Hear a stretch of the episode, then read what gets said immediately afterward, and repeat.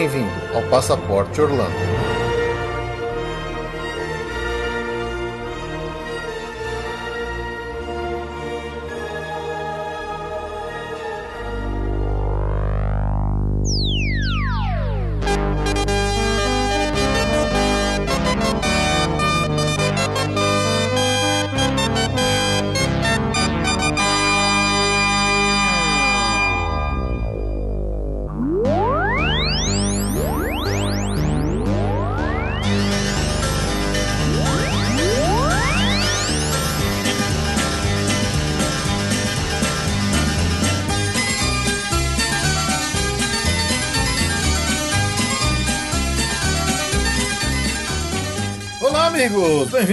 A mais um episódio do Passaporte Orlando. Eu sou o Felipe. E eu sou a Ju. E aí, Ju, mais um dia de calor aqui, gravação do nosso episódio aqui do Passaporte Orlando? Ai, eu odeio janeiro, gente, suplício. Pessoal, vocês têm que, vocês têm que dar um, um, voto de confiança pra nós aqui, porque vocês não sabem como é, é sofrível pra gente gravar nessas épocas de calor aqui. Pois é. porque eu sou chato que não gosta de ruído, aí não pode ter ventilador, ar-condicionado, nada no fundo. Aí a Ju fica brigando comigo, tá vendo? É, então não, é que tá, tá um terror. Vocês não têm ideia. Mas é isso aí, estamos aqui para mais um episódio, um episódio bem interessante, um daqueles que fazia tempo que a gente não fazia, a respeito de dicas gerais de programação, planejamento e coisas do tipo para os parques. Tive uma ideia interessante no finalzinho do ano passado e aí eu sugeri um desafio aí para os nossos dois convidados de hoje que estão aqui para participar com a gente desse episódio, para a gente falar um pouco sobre dicas assim eh, intermediárias e avançadas, né? Porque é muito comum você achar por aí dicas, listas de dicas para quem nunca foi, para quem está indo por uma primeira vez. Dicas meio básicas iniciais, assim, para quem tá planejando uma viagem por Orlando. Mas não tem tantas dicas assim, e, e às vezes, assim, até algumas uh, sugestões de coisas a tomar cuidado para quem já repetiu uma, às vezes tá indo pela segunda vez ou pela décima vez.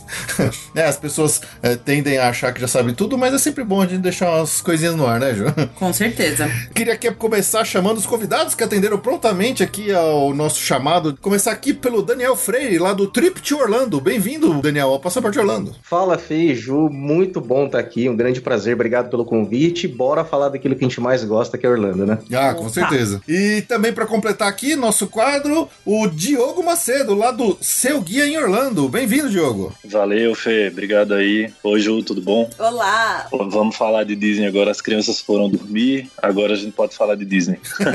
é, agora que as crianças foram dormir, os adultos podem falar de Disney, né? Agora podemos falar do assunto de adultos.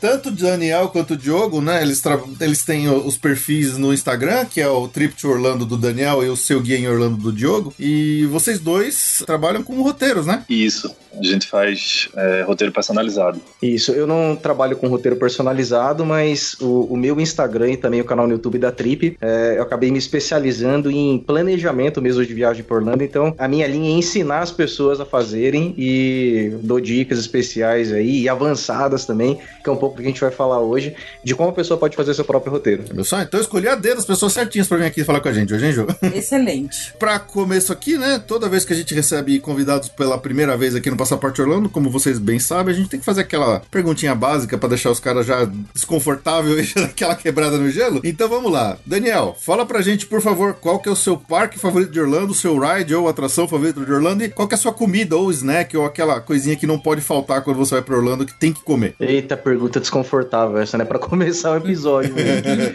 é muito difícil responder isso para quem gosta de Disney, para quem gosta de ir pra Orlando, mas já que a gente tem que responder, meu critério aqui é o seguinte, o meu parque preferido preferido é o Hollywood Studios. A gente gosta de todos, mas tem que escolher um e o Hollywood Studios é aquele que mais tem sofrido inovações aí nos últimos anos e é aquele que tem o maior conjunto de atrações que eu mais gosto. É um parque que assim me sinto muito à vontade, curto praticamente todas as atrações que tem lá. E é claro, né, nesses dois últimos anos aí com a entrada da nova área de Toy Story e também de Star Wars, aí sim que é o meu parque favorito de longe. Curto demais ir pro Hollywood Studios. Resposta certa. Ganhei um ponto já no começo do episódio. Ganhou um ponto, ganhou um ponto. Maravilha. Bom, minha ride favorita é a Flight of Passage no Animal Kingdom. É, eu sou um cara que eu sou super ligado em tecnologia e o nível de imersão e de realismo que a Flight of Passage oferece é assim, é, é algo que a gente não viu igual. Claro, eu ainda não fui né, esse ano, não fui depois da inauguração da, da nova área de Star Wars, então eu não conheço ainda Rise of the Resistance, tô louco para conhecer. Dizem que essa atração, ela realmente é, está em níveis elevados aí de interação, de imersão, não sei se chega aos pés ainda da Flight of Passage, que é minha preferida, mas essa é aquela atração, a Flight, que você é, anda nela e você fala assim, cara, valeu cada minuto que eu esperei na fila e você realmente se sente ali dentro da atração. É, é, impressionante. Eu já ouvi relatos de pessoas que voltam também, mesmo ela sendo assim, uma atração ultra tecnológica, as pessoas voltam naquela questão da magia da infância e dizem assim: Nossa, eu tinha o sonho de voar quando era criança e hoje eu realizei meu sonho. Eu já vi pessoas falando isso depois de sair da atração, isso é incrível e para mim é de longe a minha atração favorita. É, muito bom. E o meu snack favorito é o funnel cake. Funnel cake com cobertura de morango e chantilly é claro. é o meu snack favorito, é muito. Oi, Ju, oi, Ju, oi, Ju. Olha, ele gabaritou, hein? é. Funnel cake pra mim é top, é claro. Pra quem gosta de comer, que nem eu, ainda mais na Disney, é muito difícil responder essa, mas esse aqui é aquele que faz o coração cantar. boa, boa. Diogo, sua vez. Então, eu acho que o Daniel tá puxando o saco de vocês, hein? Eu acho. Só faltou ele dizer que a ride favorita dele era a torre. É, aí estaria mais gabaritado ainda. Mas... Mas eu, eu, eu aceito o Flight of eu aceito aceito. o Flight eu of aceito. Passage. Tá no top 10, vai. Eu expliquei. É, eu, eu expliquei, eu argumentei o porquê, mas tem que aceitar, pô. É, é, é brincadeira, brincadeira, brincadeira. Bom, meu parque favorito é realmente é difícil escolher aquela a escolha de Sofia, né? Pra você ter que escolher um lugar, sei lá, que você dizer que é o seu favorito fica difícil. Mas já que temos essa função aqui, eu escolheria o Magic Kingdom. Eu acho que ele é, sei lá, é a cara de Orlando aqui. Sem ele nada teria começado, então é, é ele. Justo. Simples assim. O ride, antes o meu ride favorito era o Soaring. Só que eu acho que ele deu uma boa evoluída aí com o Flight of Passage. É tipo, pra mim ele é tipo um Soaring, sei lá, um esteroide. é verdade. É, então pulou. Passou do Soaring. Eu ainda gosto muito do Soaring, ainda tenho boas lembranças de quando eu fui a primeira vez. Fiquei impressionado com aquilo, mas o Flight of Passage conseguiu me derrubar. Assim, foi um negócio fora da realidade mesmo. Legal. Então é ele. É, e o snack favorito eu gosto muito do aquele brioche com sorvete que vende lá no Na França, lá. na sorveteria do na França, isso, no Le Artisan de Glace, sei lá, um nomezinho assim, né? Na sorveteria que tem lá. Eu gosto muito. Ah, legal, legal. Muito bom, muito bom. É isso aí, pessoal. Vocês puderam conhecer um pouquinho melhor os nossos convidados de hoje, então vamos lá rapidinho para os recadinhos. A gente já volta aqui com o nosso episódio dando dicas intermediárias e avançadas para quem está planejando sua próxima volta, retorno a Orlando.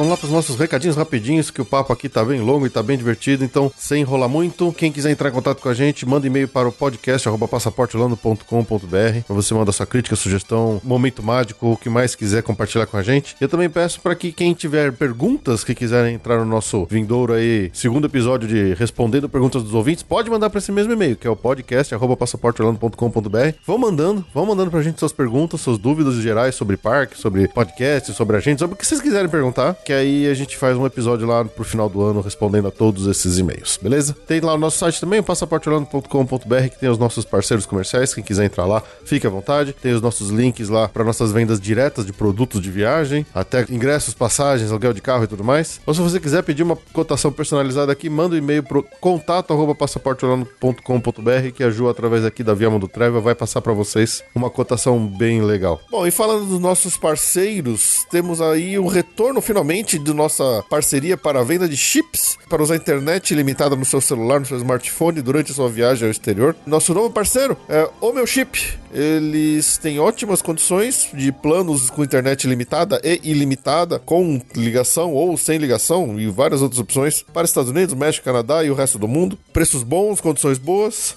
Então é isso aí, nosso novo parceiro, o meu chip. Você pode entrar lá no nosso site, que é o passaporteorlando.com.br, na barrinha da lateral ali direita, onde tem os nossos parceiros, você pode clicar nele direto para lá. Ou você entra pelo link encurtado aqui que a gente fez, que é o bit.ly, bit.ly barra p o meu chip. PO de passaporte Orlando, meu chip. Então, bit.ly barra PO meu chip. E use nosso cupom, no cupom de desconto exclusivo do Passaporte Orlando, que é justamente qualquer. Ah, ah, Passaporte Orlando. Então, se você digitar lá no campo do cupom de desconto do meu chip Passaporte Orlando, você vai ganhar 10% de desconto na sua compra para poder viajar com internet de boa. E aí você fica feliz, a gente fica feliz, fica todo mundo feliz. Beleza? Então é isso aí, nosso novo parceiro, o meu chip, com cupom de desconto Passaporte Orlando. E só um recadinho que eu esqueci de deixar no último episódio. No final do ano passado, a Ju participou. Olha só, por incrível que pareça, ela participou de uma gravação lá do Expresso Orlando, podcast da Carol e do Rafael para falar sobre Harry Potter. A Ju, que ela é a maior, envergonhada do mundo em participar de podcast dos outros, finalmente saiu da casinha dela e aceitou esse convite. Então, vou deixar o link aqui nessa postagem. Ou então, se você quiser, entra lá no Expresso Orlando para ouvir a Ju participando lá do podcast com eles, falando sobre Harry Potter. Bom, e não esqueça de curtir as nossas redes sociais, Instagram especialmente. Se você acompanha a gente lá pela Apple Podcast, né, o antigo iTunes, e puder dar cinco estrelinhas e deixar um comentário pra gente, vai ser muito legal. A gente vai ficar sempre muito feliz, porque vai dar uma bela ajuda para nós aqui, ganhamos um pouco mais de lá no iTunes. E também pedindo para quem puder, quem quiser ajudar a espalhar o Passaporte Orlando por aí para as pessoas, sabe de um amigo, de uma amiga que tá afim, que, que curte Disney, que curte os parques, ou tá pretendendo viajar muito em breve, indique o nosso podcast. Aí, quem sabe mais gente pode vir aqui, pode compartilhar, a gente aumenta aí a nossa rede de malucos por Disney e por podcast também, beleza? Então é isso aí, vamos voltar lá pro papo que tá muito legal. Thank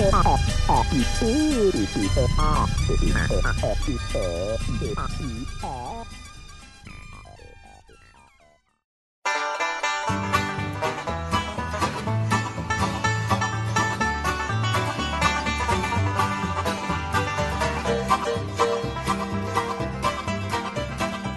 Bom, conforme a gente já falou na abertura, né? A ideia hoje é a gente tentar dar um guia com, dicas gerais para quem de repente está planejando aí a sua o retorno por uma segunda, terceira, quarta, enésima vez para Orlando. E às vezes a gente cai em algumas uh, armadilhas de quem já acha que já foi, já acha que já conhece tudo e mesmo assim sempre tem coisinhas pra gente ser lembrado, né? Porque, por exemplo, eu e a Ju, a gente já se pegou na nossa décima vez cometendo alguns erros, às vezes, que a gente esquece, né, né, Ju? não, uma viagem sem erro não, não é viagem. Uma né? viagem sem história não é viagem, né? Então a ideia aqui era a gente tentar juntar um pouco dessas dicas gerais para ajudar todo mundo que já foi por uma primeira vez e tá, tá voltando, né, pela segunda, terceira, quarta, sei lá o que for, a, a tentar evitar essas, essas pequenas falhas que sempre ajudam, né, a planejar a viagem de um jeito melhor. Então, assim, é, é fácil você encontrar por aí dicas para quem tá procurando por uma primeira vez, né? Por exemplo, nós mesmos aqui no, no podcast, a gente já fez alguns episódios como número 22 lá atrás, né? Com dicas de como se preparar para um dia de parque. O episódio 42 com erros de principiante. Episódio 48 a gente tentou dar uma ideia de quanto custa uma ida ao parque, mas já tá totalmente defasado esse episódio. Não ouça esse episódio. É. Poxa, queria eu que tivesse valendo esse episódio até hoje. Pois é, né? Nossa. Eu imagino o dólar que, que devia estar naquele episódio. Nossa. Foi um sonho. pois é. é. A gente fez até um, no episódio 82 um guia básico de primeira viagem e lá no episódio 119 a gente fez um guia geral do Fast Pass Plus. Então são muitas coisas que quem tá começando uma primeira vez. E eu também aproveito aqui para recomendar um episódio número 48 lá do Disney BR Podcast com a participação do Daniel, que ele fez um guia fantástico assim de dicas gerais. Então foi um episódio excelente que o Daniel participou lá com a Pimenta do Disney BR. Então tá aqui indicado alguns episódios para você correr atrás em formato podcast para ter algumas dicas mais iniciantes. É, o, o que eu fiz foi o seguinte, Fê, no, durante o episódio eu fui dando dicas assim do intermediário pro avançado e no final eu fiz um passo a passo. Esse passo a passo, ele foi recomendado principalmente para quem nunca foi. Ah, tá. Que é realmente quem não sabe o que fazer primeiro. Porque, cara, é impressionante a quantidade de pessoas que, por exemplo, compram toda viagem antes de tirar o visto. Isso é um erro bem, bem básico, assim. Então, realmente, de principiante, por exemplo, a pessoa nem tem o visto ainda. Então, foi mais nesse sentido. Uhum. Pois é, a gente até leu no nosso episódio anterior de notícia o relato de um ouvinte que falou que justamente teve problemas, né? Que do grupo inteiro familiar dele, só duas pessoas não conseguiram. Quer dizer, imagina o enrosco que é um caso desse que o cara, ainda mais pensando que ingresso, coisa do tipo, tem várias coisas que não são reembolsáveis, né? É, é, o ingresso não é reembolsável. Exato, mesmo passagem aérea que Praticamente não reembolsável. praticamente não reembolsa, tem uma multa muito grande e tal. Então, quer dizer, é uma, é uma paulada grande que a pessoa toma. Tudo em dólar, né? É É, isso aí. fora, fora a frustração, é, é uma porrada de dinheiro que você gasta com isso tudo, né? É, Poxa, pois é. É, e eu acho assim, é engraçado que esses erros de iniciantes aí, que, que tem até o podcast aí que vocês gravaram, o pessoal ainda continua repetindo, mesmo quem tá indo pela segunda, terceira, quarta, quinta vez. Parece que dá uma amnésia, parece que você chega lá e diz, ah, agora eu vou gabaritar isso tudo aqui, isso tem que ir na cabeça que isso não existe. É, pois é, né? é que infelizmente muita gente não, não vai atrás de informação, né? É difícil, né? Exatamente. É, é. Isso é verdade o que você está falando. E assim, como eu acabei me especializando muito na parte de planejamento, eu estive muito em contato com pessoas assim procurando isso e outras que, por exemplo, gastaram todo o tempo do planejamento da viagem só assistindo o videozinho da Ride no YouTube. só fez isso. É, isso não é planejamento, né? Ah, Não como é, nada. é, como é que é o Soaring, por exemplo? Aí o cara vê lá as perninhas balançando.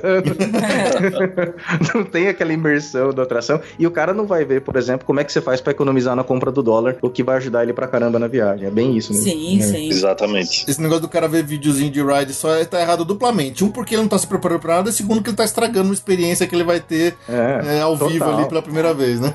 total, estraga total mesmo. É verdade. Então agora a gente vai partir pra coisas mais do meio pra frente, né, Ju? Sim.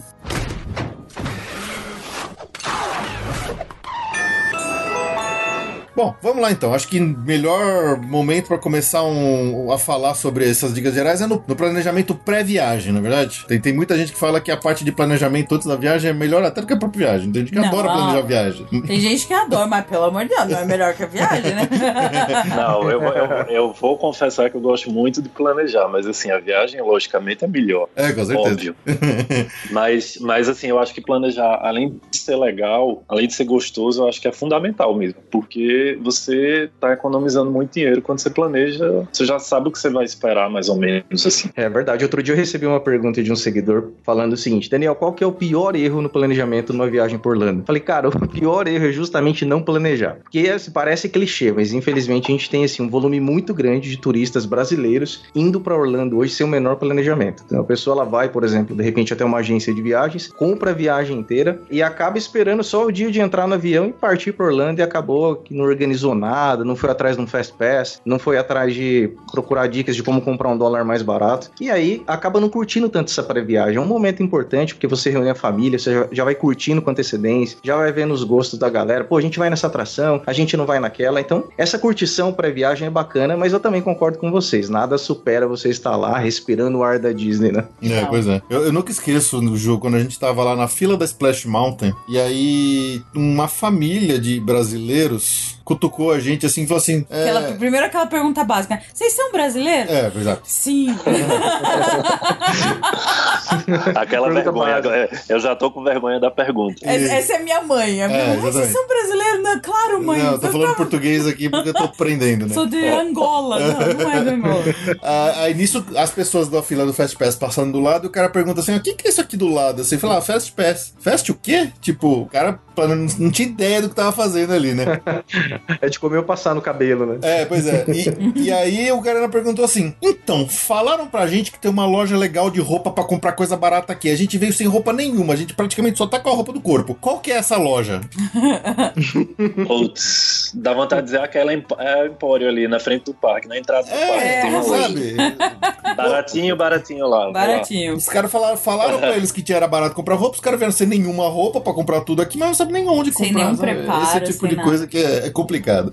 Mas eu também acho uma coisa. A primeira ida, é por isso que a gente tá falando que vai ser um dicas mais avançadas, porque a primeira ida é tão meticuloso um planejamento de Disney hoje, com todas as ferramentas que tem, Tão complexo, Disney né? É tão complexo que eu percebo, né, da parte da agência, né? Quando eu atendo gente que não tem nenhuma ideia do que fazer, do que vai ver lá, a orientação não, não adianta querer explicar pro cara que pra ele pegar um fast pass no horário cedo, porque assim que ele gastar o terceiro Fast Pass ou o tempo, ele vai poder pegar um quarto, e aí vai poder. Não, é muito. É, é, é, É difícil de entrar é na cabeça. difícil. A gente consegue falar tem que isso. viver aquilo, né? Exatamente. Eu acho que tem um certo limite mesmo, né, nessa. Uhum. É, eu É acho verdade. que até a, a- a sacada é essa, porque mesmo quem volta uma segunda vez, sei lá, o cara já descobriu que tem Fast Pass da primeira vez ele foi, viu que tinha, mas aí de uma segunda vez ele vai e ele mesmo assim fica perdido sem saber o que marcar. Tipo, marca um Fast Pass pro show do Rei Leão, uma coisa que não precisa, entendeu? Você não pode só planejar a primeira vez, você tem toda vez que você tem que ir, você tem que planejar e você tem que ir aprimorando aquilo. Exatamente. Mas a primeira, quando a pessoa não tem noção, é muito complexo hoje em dia, né? E tudo que envolve esse universo é, é cheio de informação. Então, tudo tem muito detalhe. E realmente é como se a gente pudesse dividir isso em básico, intermediário e avançado. Então, por exemplo, a primeira coisa a pessoa saber o que é um Fast Pass. De repente, quem tá nos ouvindo agora já sabe isso de cor e salteado com os pés nas costas. Mas acredite, tem muita gente que tá comprando a viagem nesse momento e não tem a menor ideia do que, que é isso. É. E aí você vai avançando nisso. É, pô, então você tem que entender agora o seguinte, olha, existem os grupos de Fast Pass, tem o grupo A, tem o grupo B. Então tem, quando você agenda para esse aqui, você só sobra os dois para as atrações que são menos concorridas. Então isso já é um negócio bem mais avançado. Então para tudo hoje, né, para você falar assim, olha, eu vou gabaritar hoje uma viagem por Orlando, eu vou aproveitar tudo no máximo do detalhe, vou fazer valer cada um dos milhares de reais que eu investi nessa viagem. Então assim, é um ambiente que você realmente precisa fazer uma imersão e entender no detalhe, porque tem muito assunto para entender. E claro, quanto mais você sabe, mais você aumenta as chances de aproveitar ao máximo a sua viagem para lá. É isso aí. Tudo começa, talvez, vai, na, na- nessa pré. A- o pré pré-planejamento de viagem, você tem que escolher a data. É isso aí, Ju. E aí o cara tem o sonho de ir no Natal na Disney. Você fala assim, putz, cara, eu sei que é seu sonho, mas passar o Natal na Disney, o dia de Natal na Disney, é, é pedir pra passar nervoso. Então, assim, você tem que ter esse tipo de, de preparo, né? É, com É, certeza tem que ter. Tem, um pessoal que viajou agora há pouco e eles viajaram, sei lá, de 27 de dezembro. Nossa. E aí chegaram um pessoal conhecido. Eu disse, aí, Diogo, a gente vai pra, a gente vai pra que parque? Aí eu fiquei assim, eu disse, pô, vocês vão ver parque. A atração vai ser difícil. E olha lá, né? Porque eu falei, ó, no dia 31, esquece de ir pra parque, porque senão vocês não vão nem. Talvez eles nem entrem no parque. E isso assim, pessoas que já foram quatro vezes, entendeu? E acham que vai ser mamata. Então é- é- eu concordo que a primeira parte realmente é ver a data certa, né? Ver as lotações e isso na internet você acha em, em vários lugares quais meses estão mais cheios, quais meses estão mais vazios e tentar organizar isso aí. Porque é uma furada você ir com um parque muito cheio também. É isso aí. Eu, eu acho que se a pessoa quer ir numa data dessas, por exemplo, não, eu quero passar o ano novo no Epcot. Eu quero porque quero passar o ano novo no Epcot. Se a gente tá falando de uma pessoa que tá indo pela primeira vez lá, é uma das maiores cagadas que ela pode fazer. Mas se a gente já tá falando daquela pessoa que já tá indo pela segunda, quarta, quinta, sétima, décima vez. Eu acho que tudo depende de, de- de uma, de um alinhamento de expectativas. Isso. Por exemplo, nesse ano novo agora que passou, no 31 de dezembro, eu e a Ju estávamos aqui em casa, depois que a família toda foi embora, a gente ficou assistindo lá a live, que o, aquele, aquele canal que a gente já recomendou aqui pra vocês, que é o Resort TV One, que eles fazem lives ao vivo de dentro do parque. Eles estavam lá no Epcot no pleno 31 de dezembro. E eles estavam simplesmente andando pelo parque, mostrando as festas e as, as, Dance as, parties. as dance parties que tem espalhadas pelo parque. Porque eles precisam ocupar aquele excesso de pessoas Exato. que não conseguem Porque é nas muita atrações. gente, é muita gente. Aham. E, e a galera, os americanos, especialmente aquele pessoal que você percebe que tá indo lá pra curtir a festa de ano novo, eles não ficam se matando em ride. Eles vão pra curtir o evento específico que é. Então é uma puta festa, uma baladona. Então lá na China tinha uma baladona assim,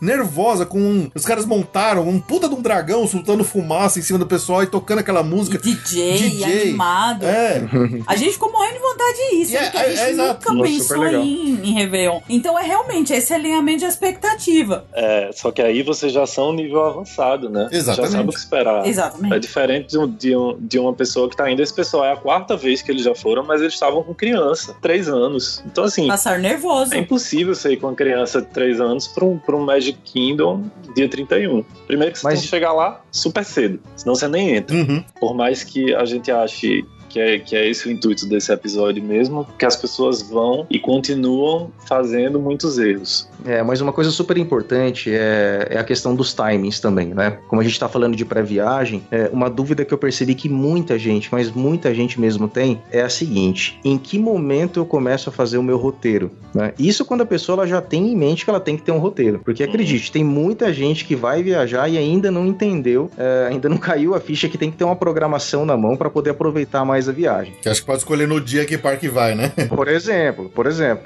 Mas vamos considerar aqui que a pessoa ela já sabe que ela tem que ter um roteiro. É, uma dúvida comum é em que momento eu começo a fazer isso? Eu costumo dizer sempre o seguinte, né? A gente tem o pré-roteiro e o roteiro efetivo. O pré-roteiro, na minha visão, ele sempre começa, por exemplo, antes da compra dos ingressos. Porque é no pré-roteiro que eu vou estabelecer, por exemplo, qual o melhor mês para viajar para Disney. Isso. Pô, se eu não tô em idade escolar ou não tenho filhos na escola, não faço faculdade, nada disso, por exemplo, eu já vou fugir de repente ali do miolo de janeiro e de julho, que são meses superlotados, que, por exemplo, julho, além de ser o pior calor de Orlando, né, histórico, a gente tem ali também um, um dos piores índices de lotação dos parques. Então eu já sei que eu tenho que fugir daquilo. Mas mais do que isso, né, recentemente com as mudanças na política de ingressos da Disney, para pagar mais barato o ingresso agora, né, a gente opta pelo ingresso datado e não flexível. E aí, como é que você vai, por exemplo, escolher qual que é a data que você vai visitar o parque na hora de comprar o ingresso? Se você ainda não fez um pré-roteiro e ainda não tem noção de quando você vai ou quando você vai visitar a Disney e quando você vai para os parques da Universal. Porque tem um monte de detalhes. Que, por exemplo, se você comprar um ingresso quatro dias da Disney, você tem um intervalo de uma semana para ir nos quatro parques. Antes não era assim. Então não adianta a gente comprar o ingresso da Disney, já colocar a data ali sem ter um pré-roteiro e depois querer misturar a Universal junto, que pode dar problema. A gente sabe que naqueles, pelo menos aqueles primeiros sete dias, eu tenho que ir nos quatro parques. Né? Então aí começam a aparecer esses detalhes, né? É, era, acho que esse ponto que eu queria puxar também, você lembrou bem, Daniel. Com a, a atual modalidade de ingressos Disney, uma pessoa que já foi algumas vezes, de repente, ou faz tempo que não vai porque foi antes da mudança de ingresso, ou porque,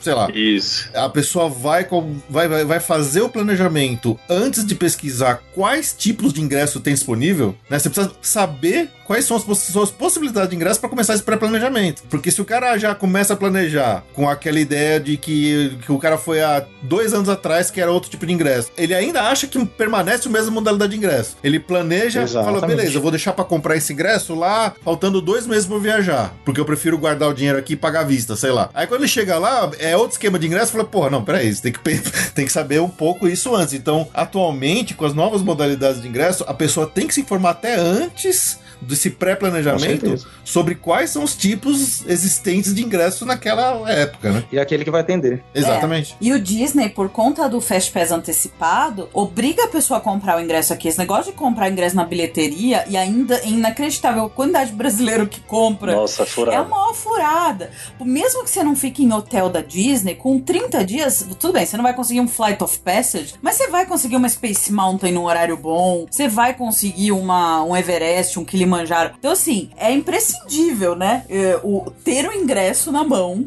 Se você tá em hotel Disney, 60 dias. Se você não tá em hotel Disney, com 30 dias, você tem que estar tá com esse ingresso na mão é. para marcar o seu Fast Pass. É, é, uma vantagem imensa. E até escolher horários melhores pros Fast Pass. Porque uma vez que você use os três, você pode pegar mais, né? Perfeito. É, eu acho que, que as pessoas têm que, têm que perceber realmente que essa fase de planejamento é essencial. Porque, só um exemplo rápido, eu fui para Orlando em 2011 e na época não existia esse Fast Pass dessa modalidade que é hoje e nem os ingressos dessa modalidade que é hoje. Então, a gente poderia comprar um ingresso, você tinha 14 dias, sei lá, 14 dias para poder usar os ingressos da Disney e da Universal também. 14 dias que eu falo para poder o ingresso é, expirar, né? É, a partir do primeiro dia de uso, você pode usar até 14 dias depois. Isso, e aí a gente tava lá e a gente acordou um dia e deu uma, uma mega chuva, assim, e a gente tava tudo certo de ir pro parque, a gente mudou a programação naquele dia. Foi super tranquilo fazer isso. Hoje em dia você não pode fazer mais isso. É. Se você disse que vai pro parque e tá caindo raio lá na sua cabeça, você tem que ir mesmo assim, porque senão você não vai conseguir mudar. Você pode até mudar, mas você não vai conseguir fast pass, você não vai conseguir fazer a programação que você tinha, enfim.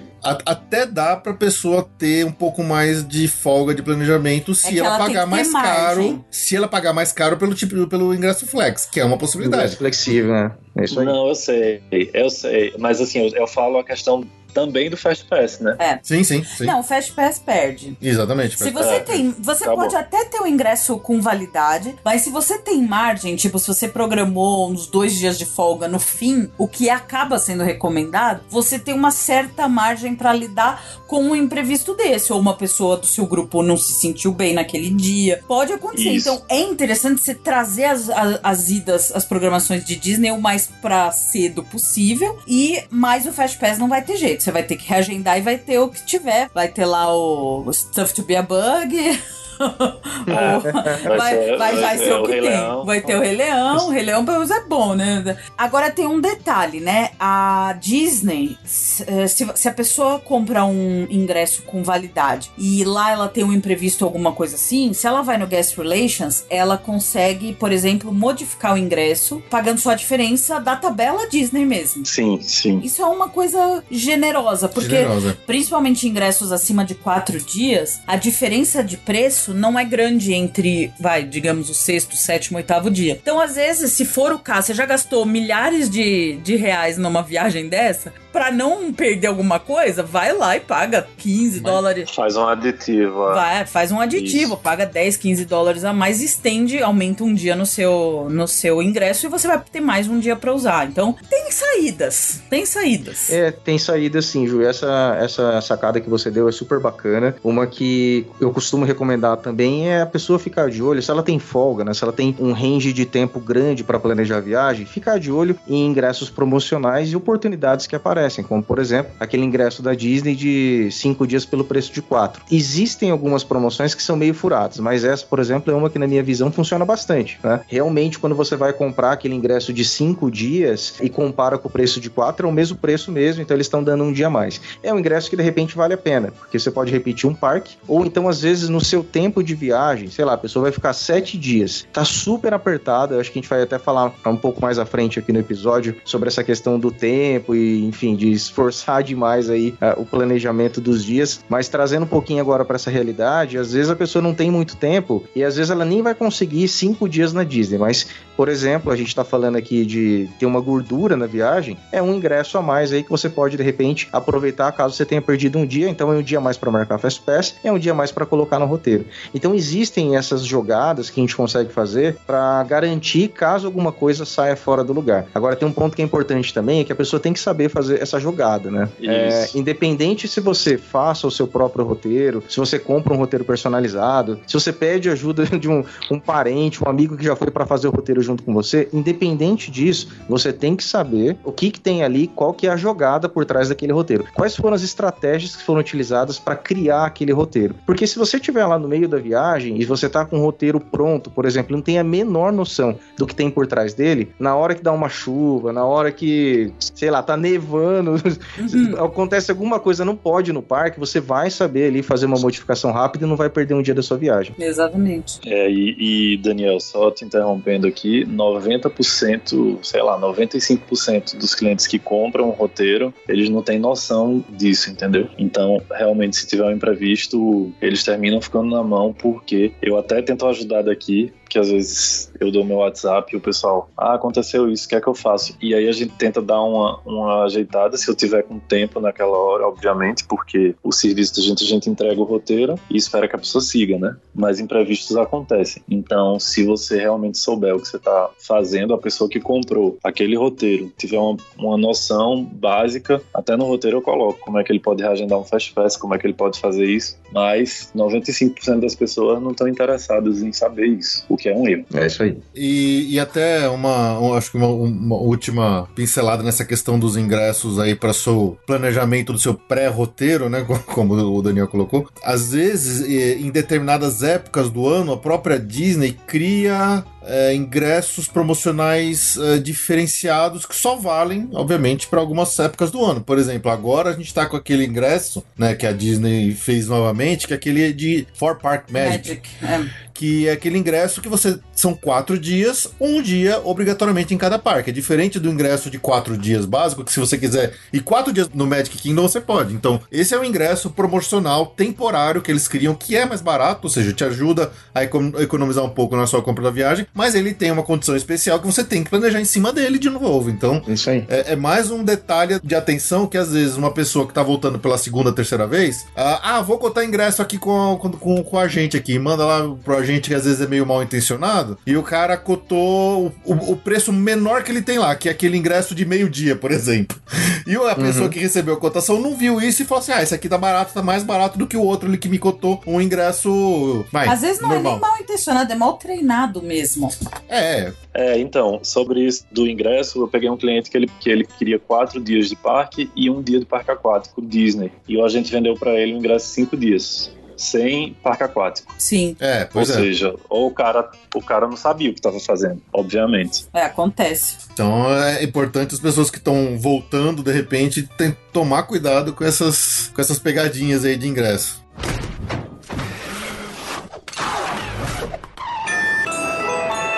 Ah, Fê, tem outra pegadinha de ingresso. É a questão das várias festas que existem, principalmente no Magic Kingdom, que são eventos pagos. E muitas vezes a pessoa organiza de passar o dia naquele parque e tem um evento pago à noite. E ela vai ter que sair do parque mais cedo por causa disso. E muito agente de viagem não informa isso na hora de vender e a pessoa não sabe. Com certeza. Eu acho que esse ponto ele já entra numa segunda fase, né? Como o Daniel falou. É, tem o pré-roteiro, que eu acho que é um negócio mais macro, Aham. que você escolhe mais a, época do ano tal. Eu acho que esse já entra numa segunda fase, já de um refinamento do roteiro, onde você já vai meio que escolher realmente cada dia em cada parque que você vai. Sim. E aí a pessoa tem que tomar muito cuidado com essa questão das festas, horário de festa, horário de Extra Magic Hour, horário de Early Morning Magic, tudo isso que a pessoa tem que tomar cuidado na hora de planejar. Ah, sem dúvidas, mas tem um também, Fê, que é um tipo de ingresso que às vezes a pessoa ela acaba optando por ele sem entendimento ou sem entendimento completo, ele é muito perigoso, que é o Park Hopper, né? Ah, sim. É, para quem não conhece, é aquele ingresso que você tem o direito de ir em mais de um parque no mesmo dia. Por que, que eu digo que ele é perigoso? Né? Porque muita gente vai na ilusão de que, ah, eu, a pessoa não tem a menor noção do que ir num parque em Orlando, ah, eu vou fazer o Magic Kingdom e o Hollywood Studios tudo na segunda-feira.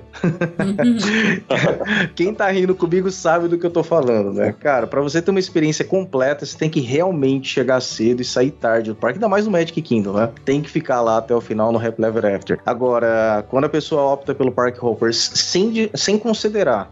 que ela vai perder aquela experiência completa de estar no parque o dia inteiro, simplesmente pelo fato, ah, pô, eu tenho poucos dias, então com esse ingresso aqui eu consigo dois parques no mesmo dia. Ela acaba, às vezes, por falta de conhecimento, cancelando ali uma possibilidade de aproveitar muito os parques, que de fato você tem que estar lá muitas horas para conseguir gabaritar mesmo. E tem outras questões carregadas é, de Fast Pass, por exemplo, né? Então tem muita gente que acha que quando a gente compra o ingresso da Disney, por exemplo, a gente ganha três Fast Pass para cada parque. E não é verdade.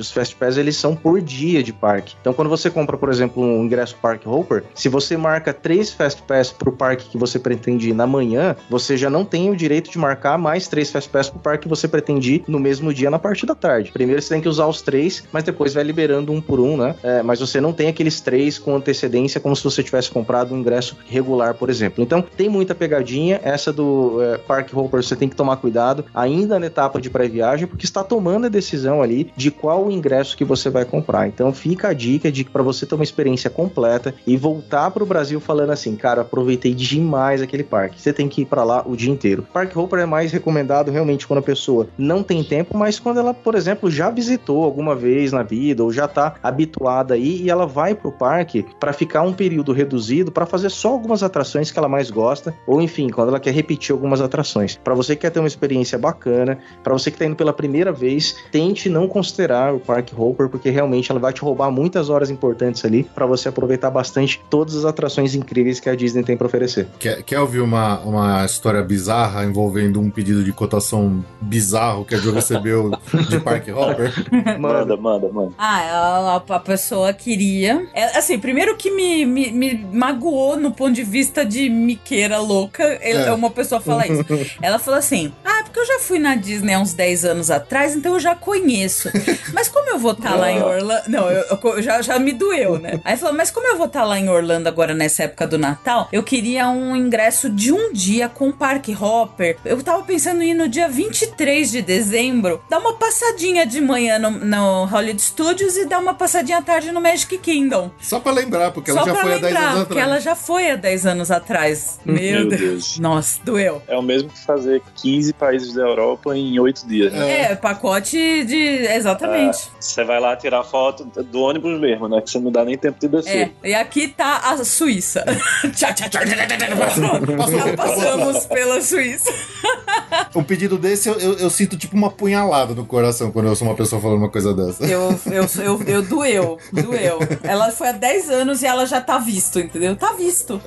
ok. É por isso que eu acho legal que as pessoas também, se não quiserem fazer tanto planejamento assim, mas procurem agentes de turismo que sejam especializados naquele destino, porque aí se você pegar, tipo, vocês aí da Via Mundo, vocês vão ter que dar uma explicação pra, pra uma pessoa dessa, né? Ó, é assim, né? É miga, miga, sua louca. É, vamos, vamos conversar, senta aqui, senta aqui e vamos conversar. Miga, sua louca, não vai rolar, cara.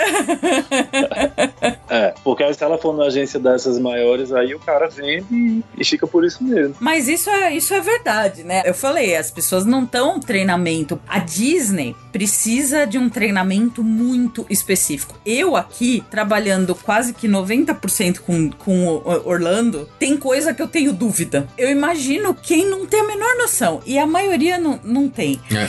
Só não tem a ver com Orlando, mas eu lembro que uma. Eu vi uma história num curso lá de, de, de agência de viagem que era uma vendedora de loja de shopping. E ela. todo mundo que ia lá, ela falava que era o pôr do sol mais bonito que a pessoa ia ver na vida. Ai, você vai lá pra. você vai lá pra Suécia? Ai, o pôr do sol mais bonito. Qualquer destino era o pôr Qualquer destino era o pôr do sol mais bonito.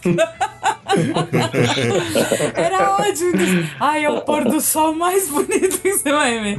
Então é, é assim, né? Você tem que se, se virar um pouco, né?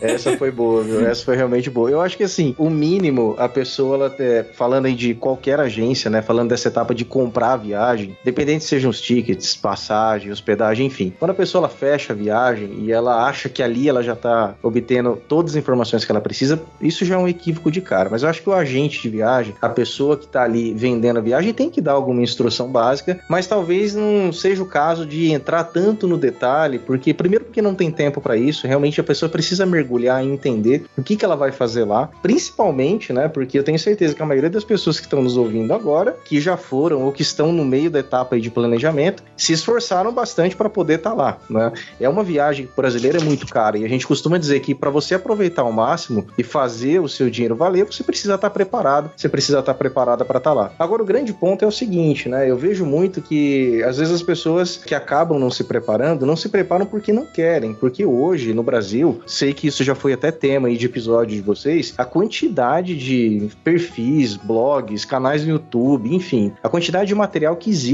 hoje em português, falando de Disney, falando de Universal, falando de restaurante Orlando, falando de como é que você passa na imigração, enfim, tem muita, mas muita coisa. Muito. E a pessoa ela só não para para ver, para assistir, consumir esse conteúdo, que assim, 95% das vezes é gratuito se ela não quiser. Uhum. Então tá tudo aí. É, fechou a viagem, pô, quero fazer valer o máximo meu dinheiro. Eu quero realmente voltar pro Brasil falando que tive a melhor experiência de viagem da minha vida. Até porque Orlando é, eu digo que é um dos destinos mais magnéticos que tem, né? Você vai e você quer voltar de novo. É impressionante. Sim. É, com certeza, com certeza. É, só no ano passado, Orlando, Orlando foi uma das capitais do turismo, né? Recebeu mais de 70 milhões de visitantes. E grande parte desse público é o brasileiro. Agora, gente, para aproveitar mesmo, tem que entender o que, que você vai fazer lá para fazer sua experiência valer. O grande ponto, que é um equívoco das pessoas, é pensar que você precisa ter experiência para aproveitar Orlando. Isso não é verdade, tá? Se alguém falou isso para você, cara, anula isso da sua cabeça. Não é verdade. Você não precisa ter experiência para aproveitar essa viagem. Você precisa ter conhecimento. É claro, depois que você vai a primeira vez, você vai entender como é que a coisa funciona e as chances são que a segunda vai ser melhor, que a terceira vai ser melhor. Mas como a Ju falou no começo do nosso episódio, né?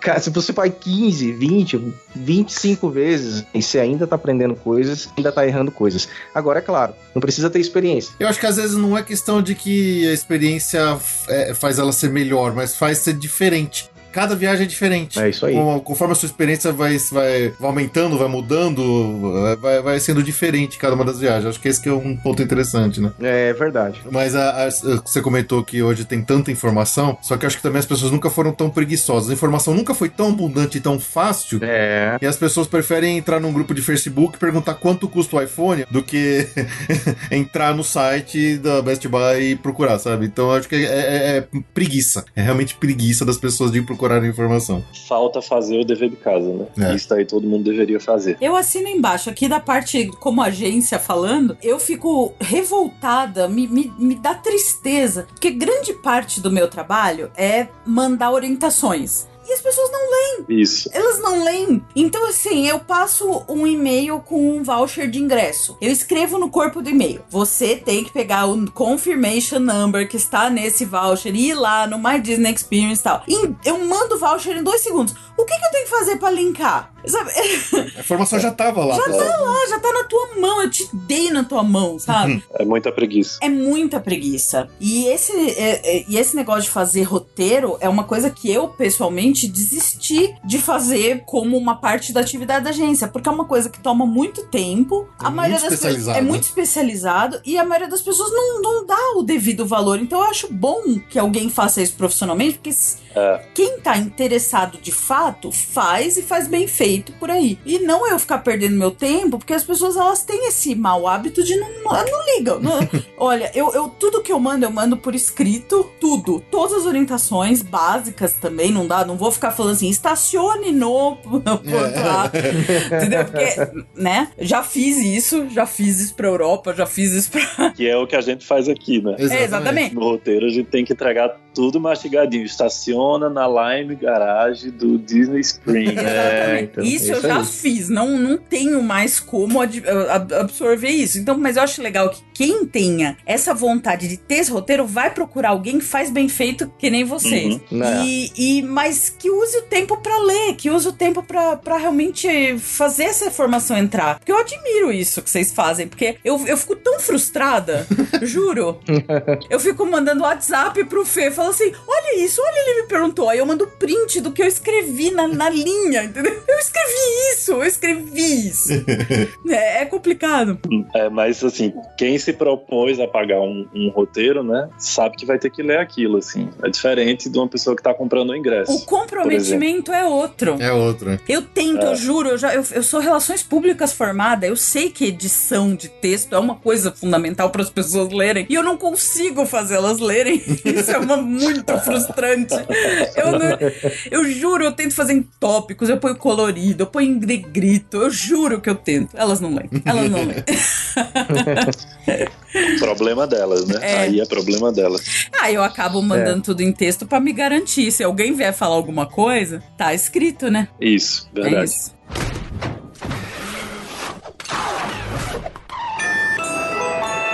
E a gente tá falando bastante de roteiro, mas tem outras coisas muito importantes que, na minha visão, a agência, por exemplo, não tem a menor obrigação de orientar a pessoa. Isso a pessoa tem que ir atrás mesmo. Exemplo, planejamento financeiro. Todo mundo que vai fazer uma viagem tem que ter um orçamento. Sim. Eu sei que tem gente que não precisa ter um orçamento, que tá com a vida ganha, mas com certeza não é a realidade da maioria das pessoas que estão nos ouvindo agora e talvez nem a nossa aqui. Mas a grande verdade é que você tem que fazer um orçamento e tem que planejar exatamente como é que vai ser essa viagem. Então, é, quanto que você pode gastar com ingresso? Como é que você vai ajustar isso? Nossa, eu quero ir 20, ficar 25 dias em Orlando. Ah, mas eu só posso ficar 15. Ótimo, você já está começando a planejar isso. Quer ver onde as pessoas erram bastante? Em vários pontos, mas eu vou citar dois aqui que são super importantes. Primeiro, não consideram as taxas, as sales taxes, por exemplo. né? Então, tudo que você compra lá em Orlando, você tem que acrescentar mais 6,5% em cima do valor da compra. Quem não tem essa informação, quem não procurou saber com antecedência, vai parar lá em Orlando com o dinheiro contado e aí você vai ver o seu dinheiro sendo reduzido porque você vai ter o imposto lá para pagar também. Ou então, de repente, você vai é, almoçar, jantar num restaurante table service com serviço de atendimento em mesa, né? Serviço de garçom. Tem que considerar também que ali daquela conta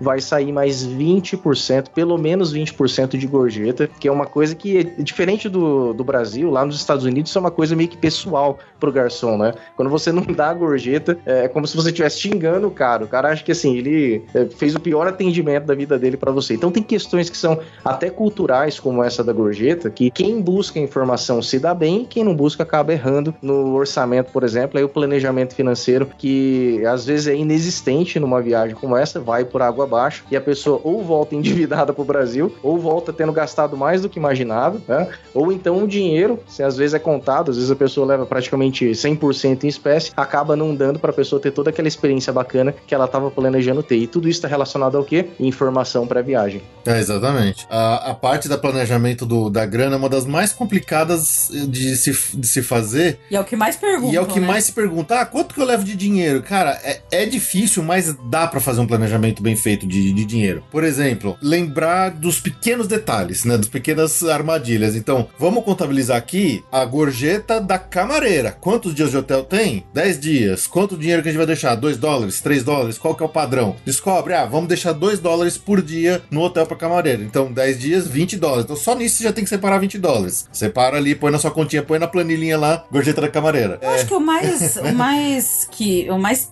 uh, tricky, o mais complicado dessa, dessa conta é a refeição. É, a refeição, com certeza. Uhum. Agora, por exemplo, a refeição de restaurantes de parques, especialmente parques Disney, se você já fez o seu planejamento de dias, você já sabe mais ou menos onde você quer comer, você consegue achar os cardápios com preço no site da Disney de todos os restaurantes. Perfeito, exatamente. Você consegue olhar lá e fazer uma ah, vamos, é uma entrada, é uma bebida, é um prato, dois pratos aqui pro casal e uma sobremesa. Quanto que saiu isso aqui? Deu isso aqui, mais 20%, joga na planilha. Aham. Aí você pode até começar a fazer, ó, eu fiz de três restaurantes table service diferentes, deu ali, variou entre 30, 35, 38 dólares. Então joga na média, pega uma média ali e joga na média ali na sua planilha. Ah, agora eu fiz a mesma coisa pro restaurante table service. Então, é, eu escolhi ali, eu fiz para uns três diferentes, deu uma média ali entre 60, 70, 80 dólares para um, pra um casal. Então, vai na média, chuta uns 75, por exemplo, e coloca na planilha, entendeu? Esse é o tipo de coisa que dá para fazer com antecedência. É, e assim, esse negócio de você planejar, um- uma pessoa que está fazendo um roteiro, você está elaborando um roteiro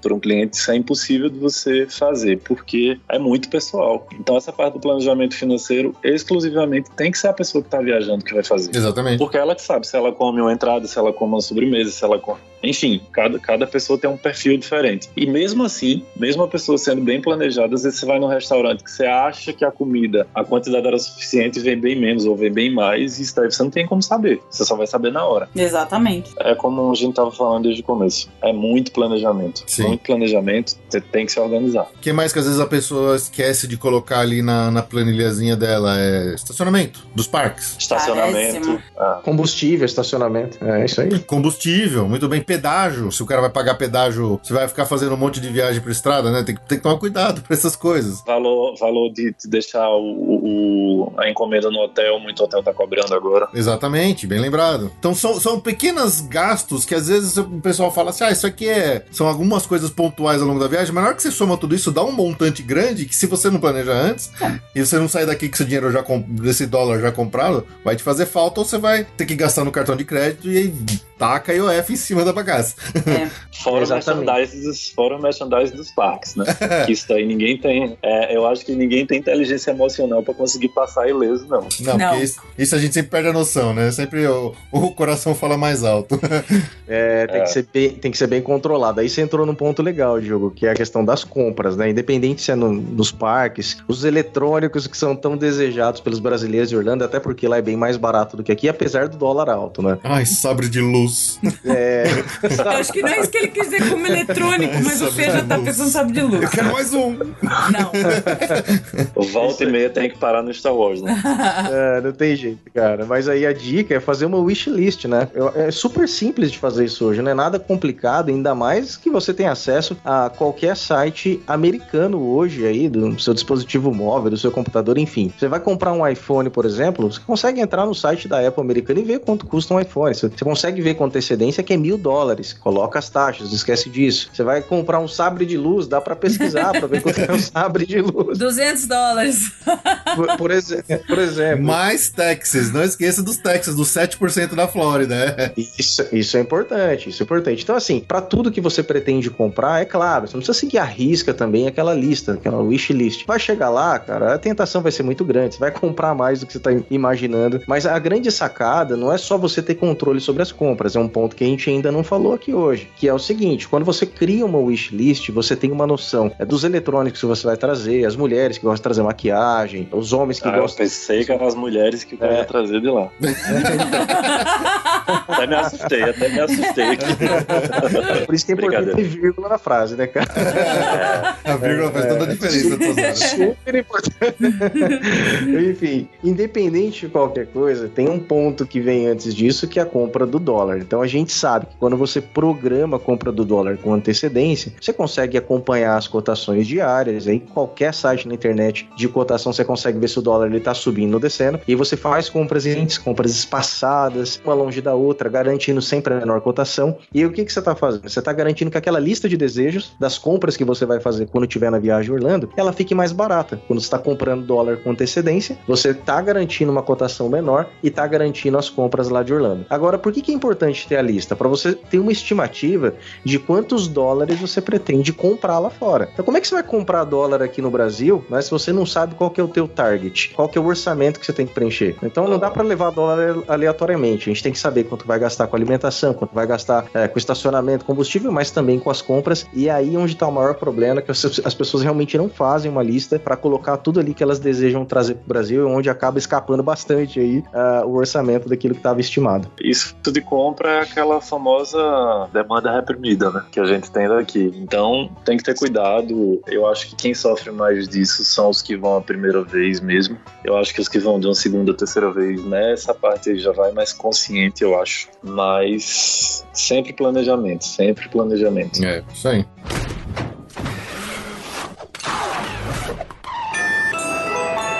Voltando naquele refinamento do planejamento de dia a dia dos parques que a gente já começou a dar uma pincelada. A gente foi longe, né? É, não, é bom, é bom quando o papo vai, vai fluindo assim, quer dizer que as ideias estão fluindo bem.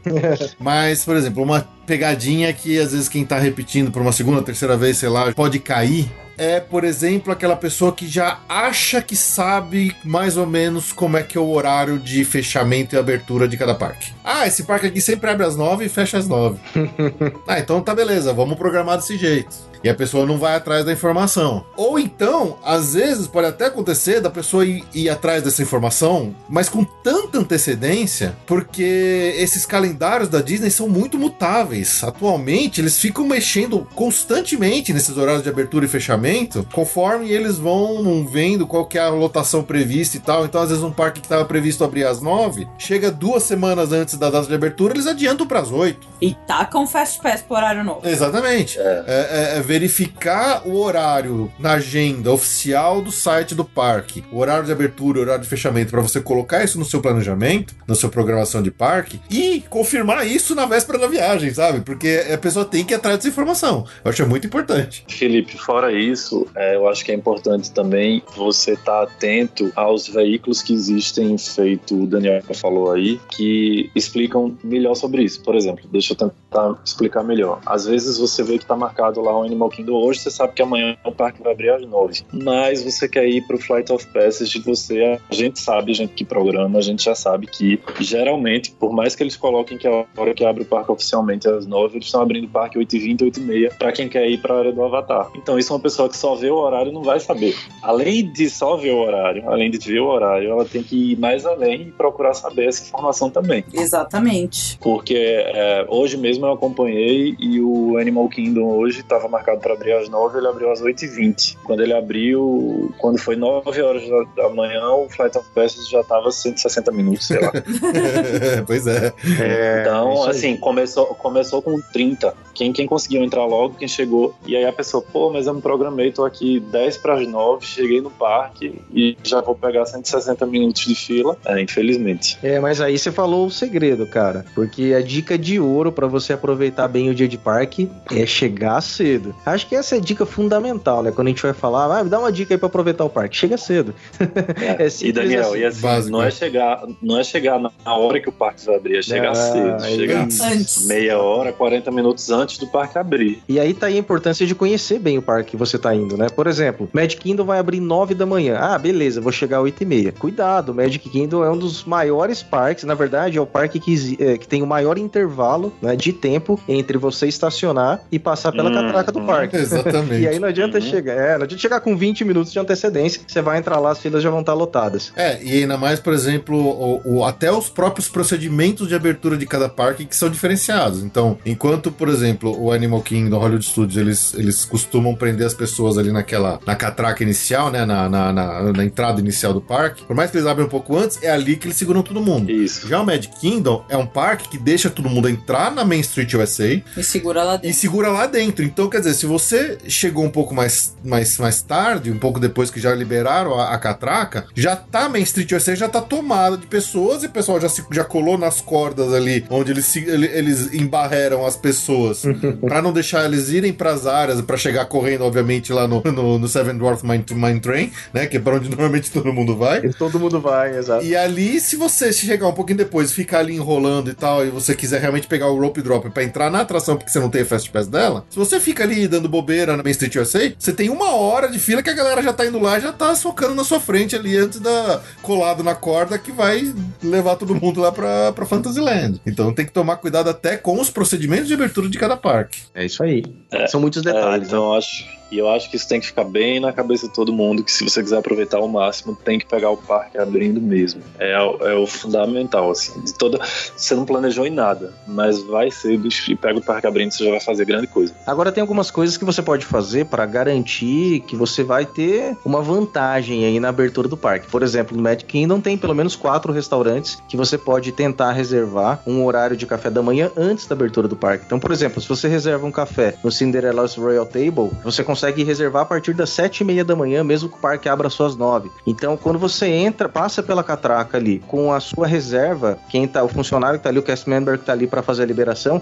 ele vai te deixar entrar antes de todo mundo, justamente porque você tem então essa reserva. Isso é uma sacada bacana é, que te permite entrar no parque primeiro e por mais que você enrole para ir ali pro café, você já consegue pelo menos pegar ali a frente do castelo livre para tirar umas fotos bacanas e tudo mais. Talvez você não consiga ir numa ride, às vezes já tem uma filinha ali, porque às vezes tem extra magic hours, e os hóspedes Disney já estão ali nas filas, mas pelo menos pegar o parque mais vazio, fazer umas fotos bacanas, é uma sacada legal para você conseguir entrar com antecedência. E lembrando que para você reservar restaurante da Disney, você não precisa ter comprado ingresso, é só entrar com 180 dias de antecedência da data da visita e já fazer ali a Isso. sua reserva e garantir. Sim. É, outra coisa que eu ia perguntar a vocês, pelo menos eu, quando faço o roteiro, eu sempre indico as pessoas, mesmo estando hospedadas em hotel Disney, a não pegarem as Extra Morning, sei lá, eu sempre confundo, Extra Morning Hours. Extra Magic Hours da manhã. É isso, isso, isso, Jô. Por que eu recomendo? Porque geralmente esse parque sempre vai estar tá mais cheio, porque vai todo mundo que tá vai ter uma hora antes os hóspedes vão para esse parque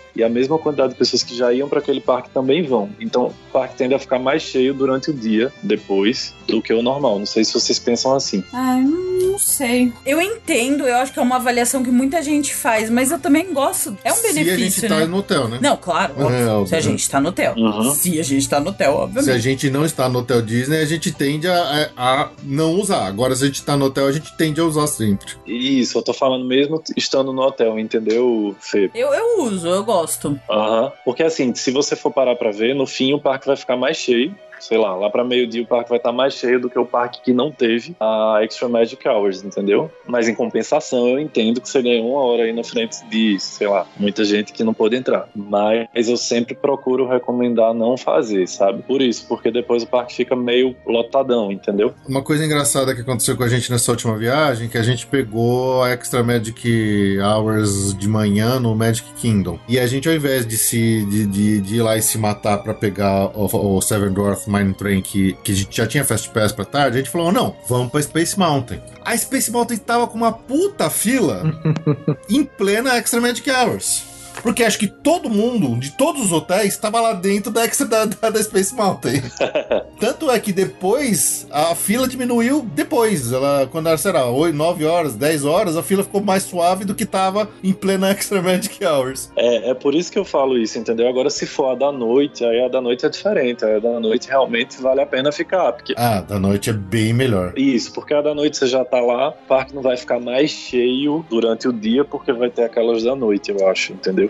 Agora, quando tem a da manhã, eu, eu, eu, mesmo, até pessoalmente, eu evito, estando em hotel da Disney. O da noite acaba vindo pessoas que estão nos hotéis Disney, eles acabam vindo depois, às vezes, só para Extra Magic Hours, as pessoas não estavam durante o dia no parque. Mas como a maioria vai embora mais cedo. É, porque cansa. Porque já curtiu, porque cansou, porque tem criança pequena, alguma coisa desse tipo. Eu acho que tende a ser bem mais interessante a Extra Magic Hours à noite do que a de dia. Do que a de manhã, perdão. É, isso aí. Eu acho que tem muitos desses detalhes detalhes de cronograma de parque que as pessoas têm que tomar cuidado e isso é verificando realmente o calendário oficial para pensar em evitar ou usar, né? Por exemplo, Extra Magic Hours é um ponto, as festas especiais de Natal, de Halloween, de Villains, Villains After Hours, né? Aquela coisa que, que tá tendo desses esses eventos com, com ingresso a mais para você comprar para ficar mais tarde no parque, porque essas épocas tende a acontecer que do, em dia que tem a festa, durante o dia não é tão cheio. Isso. Hum, porque as pessoas evitam, porque senão ela vai ter que ir embora mais cedo do parque, ou, ou vai ter que pagar mais caro para ficar na festa. E em contrapartida, nos dias intermediários entre essas festas, que é um dia normal, costuma ficar mais cheio, porque as pessoas tendem a se afunilar para esses dias, para poder ter experiência de um parque de dia inteiro. Até que tomar um certo cuidado, porque a Disney é uma empresa e é uma empresa que às vezes é paga para fazer um evento particular. Então, de vez em quando você olha umas bizarrices ali no calendário que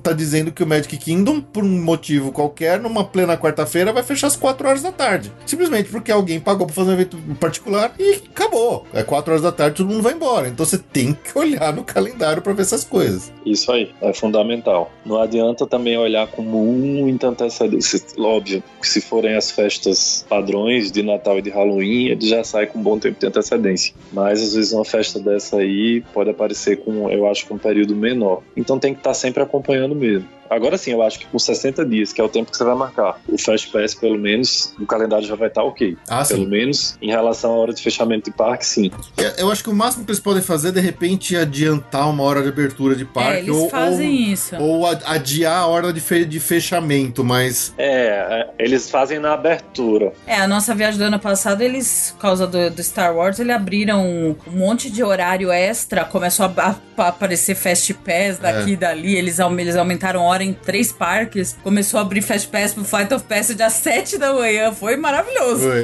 Não, às oito, às oito. É, aí é ótimo pra pegar. O que, eu, o que eu disse é exatamente isso: é que ele- eles não diminuem a quantidade de horas, eles podem aumentar, tipo de 60 dias pra frente. assim. Isso, aumentar. Agora, um ponto importante com relação às festas especiais é a pessoa já ter essa definição. Se ela não vai, até para ela estar a estratégia do dia dela. Por exemplo, eu, eu vou numa época que acontecem as festas de Halloween e de Natal, mas eu não quero ir nessas festas. Então aí a obrigação realmente da pessoa é olhar, né? Porque quem vendeu o ingresso para ela pode ser que não fale isso. É, Geralmente dias- não é, vai falar. geralmente não vai falar. Quais são os dias que terão as festas para eu evitar esses dias, justamente por conta dessas questões que a gente está tratando, de diferenças de horário. A pessoa vai ter que sair mais cedo do parque. E tem um ponto importante que muita gente vai pro Magic Kingdom para assistir o tão sonhado Happy Ever After, que não acontece nos dias de festas especiais. Exatamente. Então, assim, é, provavelmente vocês conheçam, eu conheço várias pessoas que não se atentaram a isso, foram parar no Magic Kingdom no único dia da viagem que elas tinham pra fazer esse parque, bem no dia da festa de Halloween, e perderam o Happy Ever After.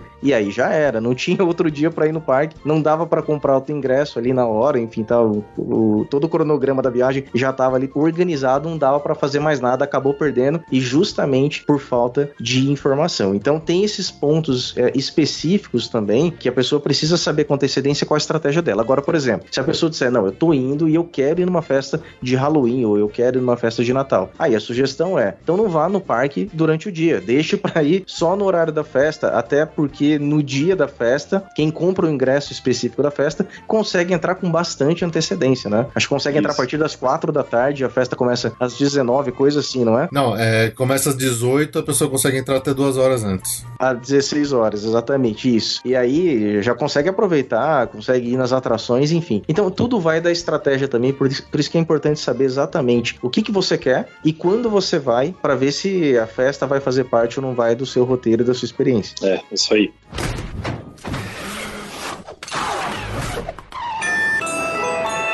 Ainda no pré-viagem, uma coisa que eu sempre brinco e que nossa última viagem foi um exemplo enorme do que não se fazer. Tá vendo? É aquele negócio, a gente já tá indo pela décima vez e a gente repetiu de novo aquela coisa que a gente fala para as pessoas não fazerem e nós fomos lá e fizemos.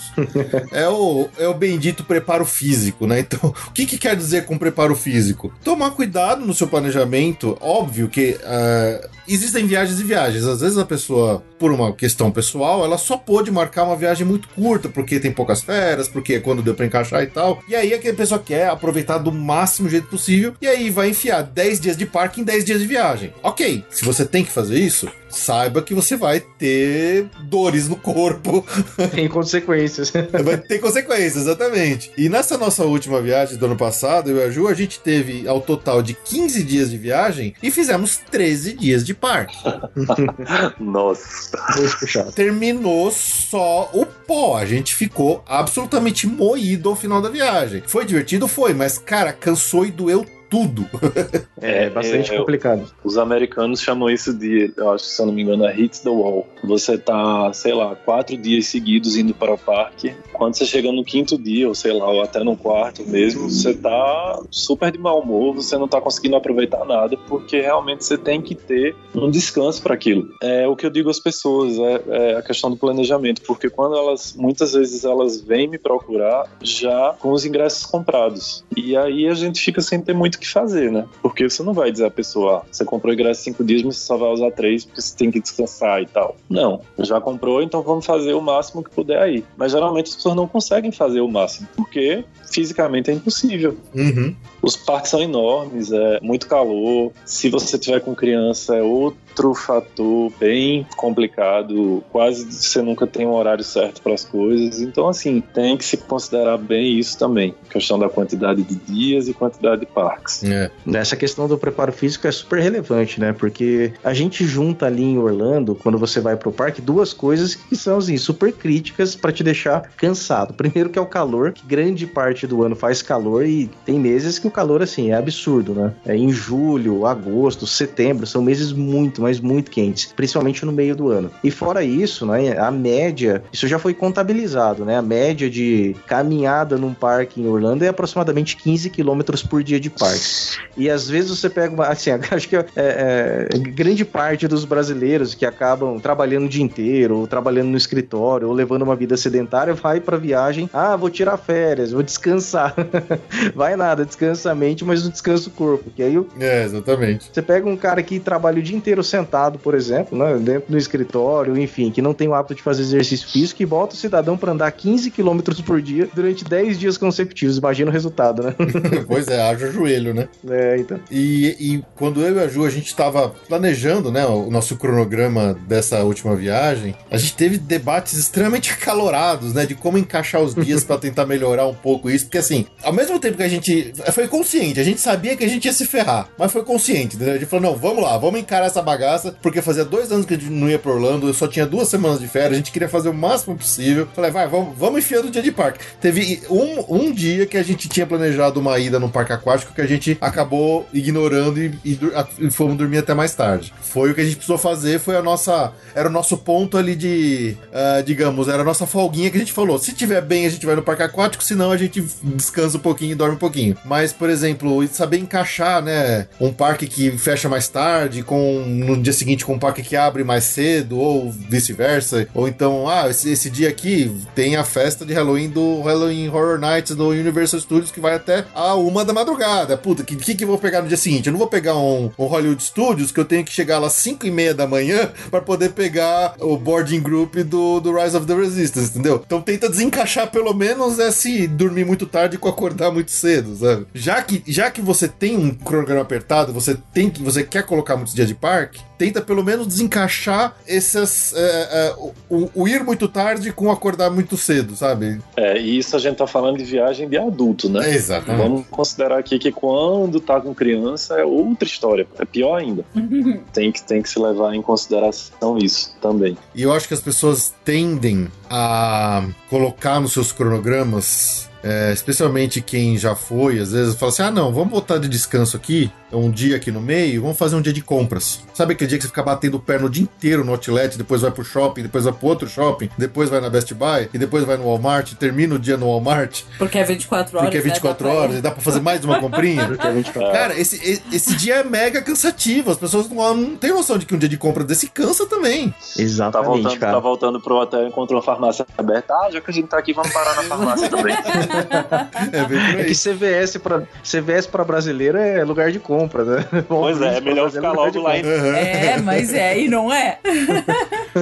É, é pior que é. né? Agora o grande lance é que você tem que considerar às vezes um outlet como um parque também, porque você, é, é a mesma dinâmica, né? Você vai para um lugar enorme, você vai andar, vai parar, vai entrar numa loja, vai ficar de pé, às vezes vai sentar um pouquinho, já entra em outra, anda em lugar aberto, às vezes pega sol na cabeça, às vezes não tem, é, não é tão cansativo, mas também é cansativo. Então, eu acho que tudo com equilíbrio, né, é, funciona bem. O recomendado mesmo é você tentar fazer no máximo é, de dois a três parques na sequência e depois encaixar um dia de descanso. Faz dois parques, talvez no máximo três parques, e no quarto dia descansa, depois retoma a rotina de parques. Agora, como o Fê bem colocou, dia de descanso seria um dia para você realmente fazer um passeio tranquilo, vai conhecer o Intergarden, é, ou de repente aproveita a piscina do hotel nos dias de calor, a maior parte do ano, e praticamente todos os hotéis em Orlando têm piscina, até os, os mais econômicos, né? Até os extra econômicos.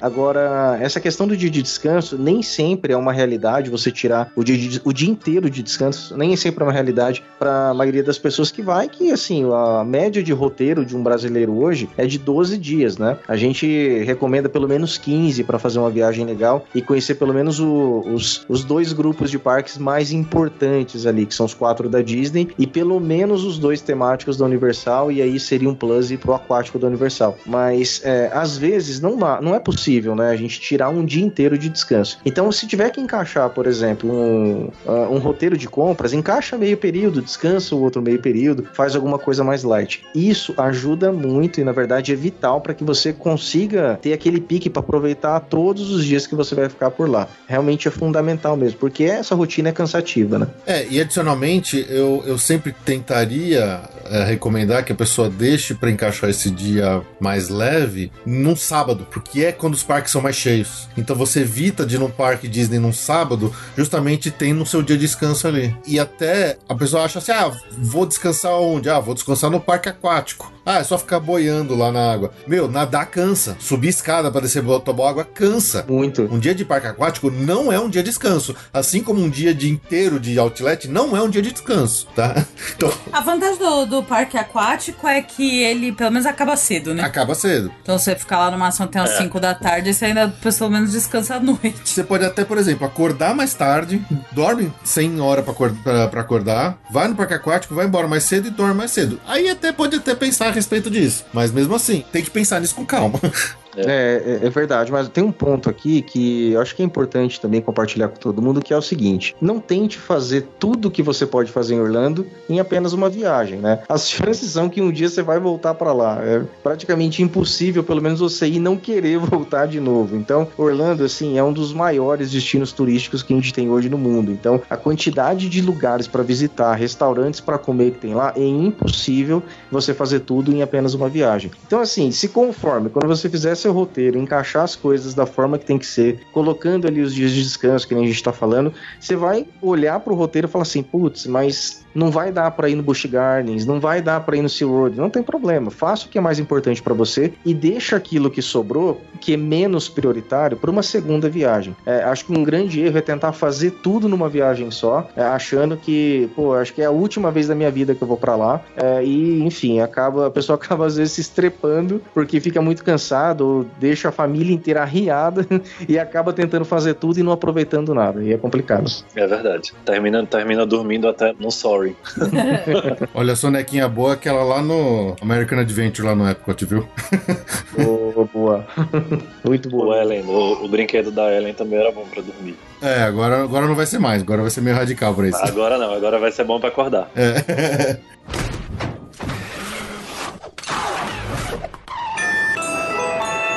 Uma das coisas aqui também para que muita gente gosta de usar, né, quando começa a entender um pouco melhor a, onde procurar informações para montar seu roteirinho de parques, são os famigerados crowd calendars que você consegue encontrar vários em sites aí da internet indicando, né, que tem alguns dias da semana que são mais recomendados para uns parques ou para outros, assim. Eu e a Ju mesmo, a gente tem usado muito o Touring Plans, né, Ju? Sim. Que é um pago, que é um, um crowd calendar famoso, mas assim, às vezes você colocar toda a sua fé num crowd, num crowd calendar, especialmente num único crowd calendar, e não ir por um pouco do seu feeling, especialmente para quem tem já bastante experiência de ir para os parques várias vezes ao longo dos anos, pode ser um erro se você confiar demais num único crowd calendar, né? É, eu acho que isso aí, cara, é um ponto bem perigoso. Mas eu queria trazer um ponto até antes, viu? Tem gente que confia numa tabela que foi printada no Excel há 10 anos atrás e colocada num blog.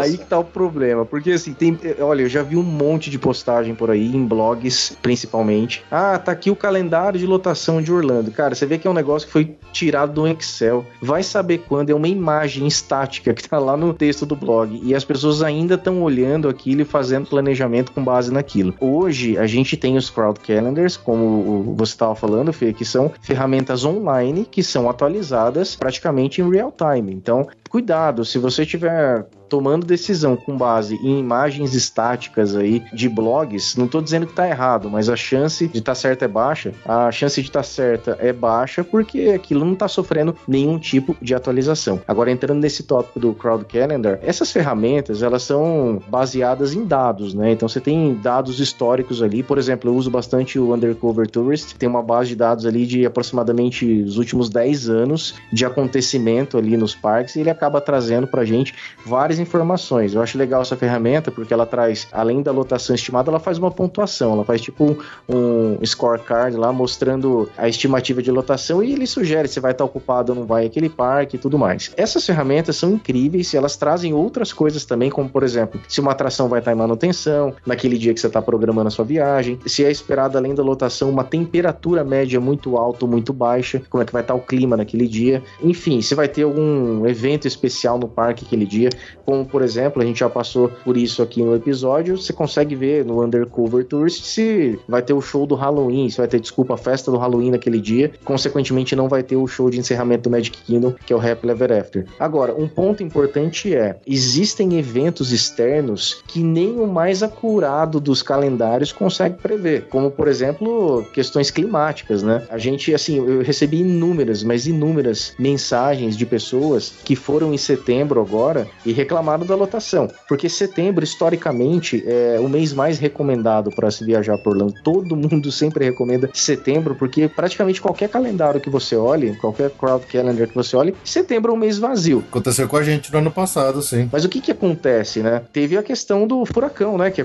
aconteceu alguns dias antes. Nenhum crowd calendar baseado em análise histórica de dados consegue prever. E aí se mudou totalmente o comportamento no mês de setembro de 2019 e a galera surtou. É. Todo mundo foi mais para frente um pouco e os parques estavam lotados, os restaurantes estavam lotados, a cidade inteira estava lotada. Então, assim, eu acho que é algo confiável, mas é um ponto importante. Eu acho que foi exatamente o que aconteceu com a gente, viu, Daniel? Porque nós fomos no final de setembro, começo de outubro, e esperando realmente uma lotação baixa. E tava cheio. Ai, tava realmente tá cheio. E, e, enquanto a gente viu que mais cedo no mês, por causa do furacão, tava vazio. Então, eu, eu, é, o feeling que eu tive foi exatamente esse. Todo mundo que tava programado pelo começo do mês adiou suas férias por causa do, do, do, furacão. E a gente pegou um setembro absolutamente atípico e bem cheio, tá? Exato. Eu acho que outra coisa que a gente precisa considerar, principalmente quem gosta de ir a Orlando e já tá voltando outras vezes, é que a gente precisa colocar na cabeça que Orlando agora não tem essa de tá mais vazio, tá menos cheio.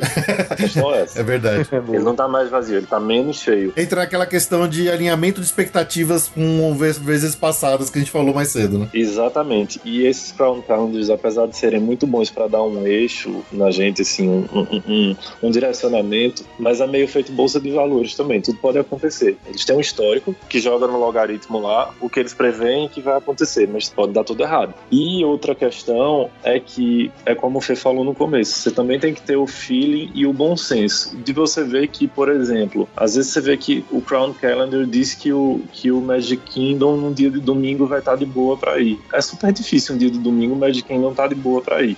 Ao mesmo tempo, é aquela história também que você falou, você vê nos blogs aí que dizem, ah, não vá para parque dia de segunda, não vá para parque dia. Isso também tá muito relativo. Isso praticamente não tá. São muitas coisas que você tem que levar em consideração. Nos Estados Unidos tem muito feriado na segunda-feira, né? O Memorial Day, enfim, todos esses feriados. Geralmente um dia depois desses feriados é muito bom de ir. Então são coisas que você tem que ir estudando e vendo para entender melhor. É, tem algumas informações que às vezes esses Crown Calendars trazem que a gente não consegue nem saber, por exemplo, porque é, não é feriado, não é festa de Halloween, não é nada, mas aí você vai olhar lá, de repente tem um puta pico assim de uma semana vermelhona. Por quê? Ah, porque os caras sabem que vai ter uma competição de cheerleader. Exatamente. E pronto, e é o suficiente para aquela semana tá ferrada de, de, de, lotação no parque. E aí que eu acho que é onde, é onde esses Crown Calendars mais fazem a, a diferença para você olhar. E até corroborando o que o Daniel falou, se você entrou, achou num que parece uma informação meio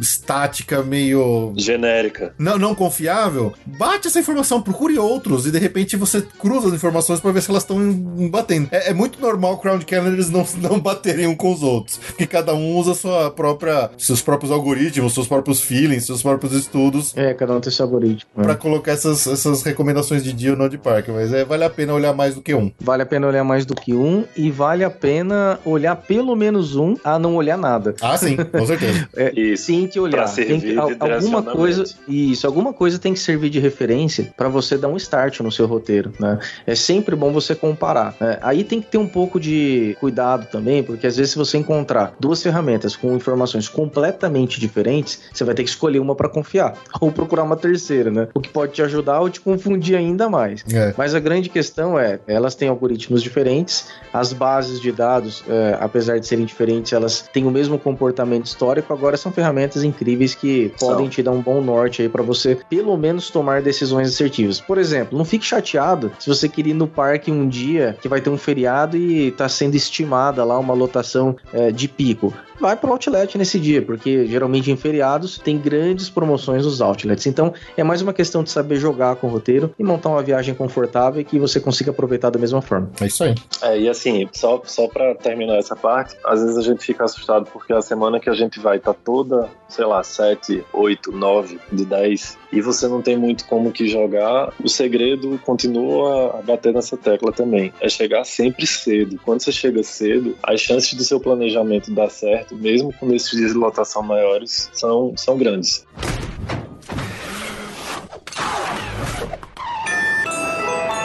Quando a gente falou de restaurantes, de reservar com os 180 dias de antecedência, é um erro que nós cometemos e que eu acho que é interessante de falar, por exemplo, né, para quem já tá indo pela segunda ou terceira vez, que resolve, por exemplo. Eu acho que é bem normal, uma primeira vez, a pessoa não tá tão ligada numa experiência mais gastronômica. As pessoas vão lá muito mais com a mentalidade de conhecer Rise e coisa do tipo. Agora, uma segunda, terceira, quarta vez, as pessoas já querem começar a explorar um pouco mais essa questão dos restaurantes, especialmente acho que nos parques Disney. E essa facilidade da gente poder reservar restaurante Disney até mesmo antes de ter os ingressos na mão, até mesmo antes de você fazer o seu planejamento de parque, você não planejou o seu parque dia a dia com 180 dias de antecedência, né? Com seis meses de antecedência. Então a pessoa fala assim, a gente sempre fala assim, olha, você não sabe pra onde você vai? Vai reservando. Reserva um monte de restaurante aí, vai reservando, e aí depois que você confirmar que dia que você vai em cada parque, você cancela aquelas que você não quer, e depois só usa aquela que você, você preferiu ficar. Nós mesmos já fizemos isso várias vezes. Então, eu acho que tem que tomar um pouco de cuidado com o excesso de reservas de restaurantes para quem tá se empolgando em querer entrar mais nesse mundo de, de restaurantes Disney. Tanto na questão de esquecer de, de, de, cancelar uma reserva que você fez, de repente pro dia errado, que você não lembrava que você tinha feito, porque é cobrada uma multa de 10 dólares por pessoa pelo no-show. No-show.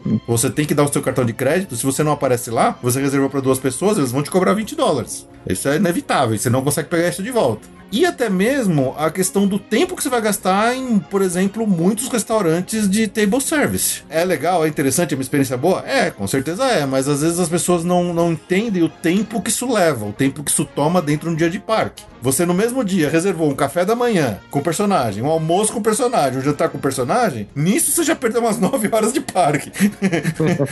É, Então as pessoas têm que tomar um pouco de cuidado quando, quando se empolga nessa parte de, de reserva de restaurante. Vocês- concordam comigo? concordo. E ainda tem o fator financeiro, né? Porque assim, você também tem que colocar umas coisinhas mais baratas pra poder você dar uma respirada. Eu falo isso de de todos os mortais, a maioria, né? Outra coisa que eu acho também, batendo no ponto de estar com criança, eu tô dizendo isso porque agora eu tô com uma filha de dois anos. A gente foi pra Disney de Paris e eu fiz muita reserva em restaurante que eu queria ir. Resultado, não fui pra nenhum. Porque o bebê tava dormindo, ou porque tinha algum problema, por causa de criança. Então, assim, lá em Paris você não paga, mas em Orlando você paga, se você não aparecer. Então, tem que ter cuidado sim com isso. Não é verdade. É muito legal a gente conhecer os restaurantes da Disney. Isso é uma experiência à parte, é, é algo a mais, assim. Faz parte da viagem, né? Faz parte da experiência. Faz parte da viagem, mas eu costumo sempre dizer que, acima de tudo, é, a gente tem que lembrar que a gente tá lá de férias. A gente ir para um lugar de férias pra gente curtir e ter que ficar ligado o tempo inteiro em horário, nossa, sai correndo daqui que a hora tem a reserva tal. Às vezes você deixa de aproveitar, você perde um pouco daquela experiência é, de curtir o parque, porque tem que ficar ligado em horário de Fast Pass, depois horário de restaurante, depois vai pro próximo Fast Pass, agora já tem o horário do restaurante de novo, e às vezes você marca o horário do restaurante e esquece que vai ter a parada, ou esquece que vai Isso. ter é, o show noturno, por exemplo, o show de encerramento do Magic Kingdom que é imperdível, o Happy Ever After. Muita gente marca o restaurante no horário do show, porque não se liga no horário do show, também não pesquisou com antecedência o horário, e obviamente os restaurantes estão mais livres nesse horário e a pessoa acaba achando que teve sorte de conseguir. Enfim, de uma forma geral, uma mensagem aqui que você tá de férias, então é legal conhecer, mas marque um ou outro que você tem muita vontade, que você acha que assim é imperdível para você, ou então que marque, por exemplo, um restaurante que vai te oferecer uma experiência com personagens, ou para você, ou para seus filhos, para as crianças do grupo, o que é uma coisa imperdível. Mas assim, ficar marcando restaurante todos os dias em todos os parques, você vai perder um pouco daquela liberdade é, de curtir o parque, vai ficar ligado, vai ficar estressado. Às vezes, quando a gente tá com muito horário na cabeça, nem sempre a gente consegue cumprir o que é a realidade de um dia de Disney. A gente acaba se estressando, frustrando a família, enfim. Acho que todo mundo aqui tá falando por experiência própria também. E é legal para você que tá indo pela primeira vez saber que dá vontade de reservar tudo. Mas no final, as chances é que você vai em um ou outro, você vai acabar perdendo tempo ou vai acabar se frustrando. É, Daniel, acho até que quem vai pela segunda vez e terceira, acho que ainda fica com mais vontade ainda, porque é bem legal seja, você, você comer por lá, os restaurantes são bem bons, mas tem que considerar isso. Você não pode estar marcando muita coisa, que senão você perde a espontaneidade da viagem. né? É, e quanto mais vezes você repete, você vai vendo a, a grande variedade que tem, você fica com vontade de experimentar sempre um novo, sempre um diferente e tal. E é complicado, né? Você sempre quer repetir um que você gosta, mas você também quer experimentar um novo. Aí é difícil equilibrar essa fórmula aí. É, é verdade. Eles agora vão lançar isso do espaço, eu tô louco pra ir. Pois é, eu também. Fora que no época tem muitos restaurantes bons, então assim, você já fica com um dia, uma hora já comprometida porque você quer ir nesse, mas você também quer ir no outro que você gosta. É complicado Pois é. balancear isso. É, eu geralmente reservo um ou dois, depende do período que eu vou também, né, para cada viagem. Mas geralmente eu reservo um ou dois table service e o resto é o quick service, que tem excelente resta- excelentes restaurantes quick também, que a gente consegue fazer refeições super incríveis também. É claro, os table service vão dar aquela experiência ou da arquitetura do lugar ou da experiência com personagens, enfim. Mas é, tudo com equilíbrio funciona bem e você vai curtir do mesmo jeito também. Verdade. Eu acho que quem vai por umas. Enfim, a gente sempre tem esses erros que a gente vai cometer, não tem, não tem jeito. É, eu tava falando agora da questão das reservas do restaurante, que eu mesmo cometi um erro que eu achei que eu nunca ia cometer, de fazer uma reserva e não ir. Porque surgiu um elemento de surpresa que é a minha filha. e eu nunca tinha ido pro parque com criança pra saber como é que funciona. Então sempre vão ter esses percalços, né? A gente fez isso e esqueceu. Esqueceu. Você esqueceu de uma A gente fez um monte de reserva, aí uma, uma sobrou lá que a gente não ia mesmo. e perdemos Só 20 que você tem, dólares. é, só que você tem que de cancelar com 24 horas de antecedência, né? Quando a gente viu já era o dia seguinte, aí ferrou. Isso, quatro horas. isso. Eu bati na trave, porque eu consegui uma reserva pro Le Cellier e esqueci que tava tendo Food and Wine. E aí o que que acontece? O Le Cellier é super disputado, eu consegui, fiquei maior feliz e tal. Mas aí eles estavam vendendo a sopa de cheddar, que é o que eu mais queria, Aham. por 2 dólares na barraquinha lá fora. Eu falei, meu, não vou, né?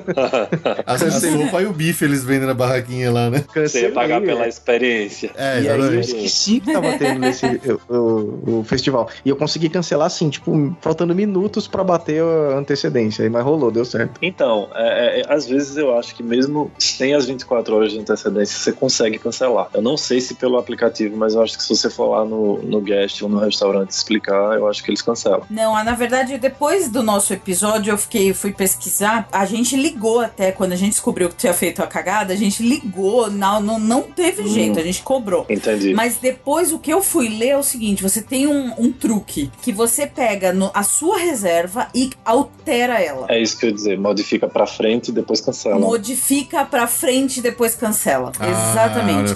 Esse é o truque. Ah. Esse é o caminho pra fazer isso. É, eu acho assim, se o sistema deixa a brecha, não deixa, não, não tá mais ilegal. É, verdade. Não, é, é, uma, é, um- é o caminho pra fazer. A gente não, não ficou sabendo, a gente pagou mesmo, né? Na hora. Seja, a gente já tava. Acho que a gente tava no A gente monotrilho. tava no monotrilho pro Magic Kingdom. pro Magic Kingdom e lembrou da reserva em outro parque. Era uma coisa assim. Mas depois que eu fiquei sabendo desse caminho. Mas enfim.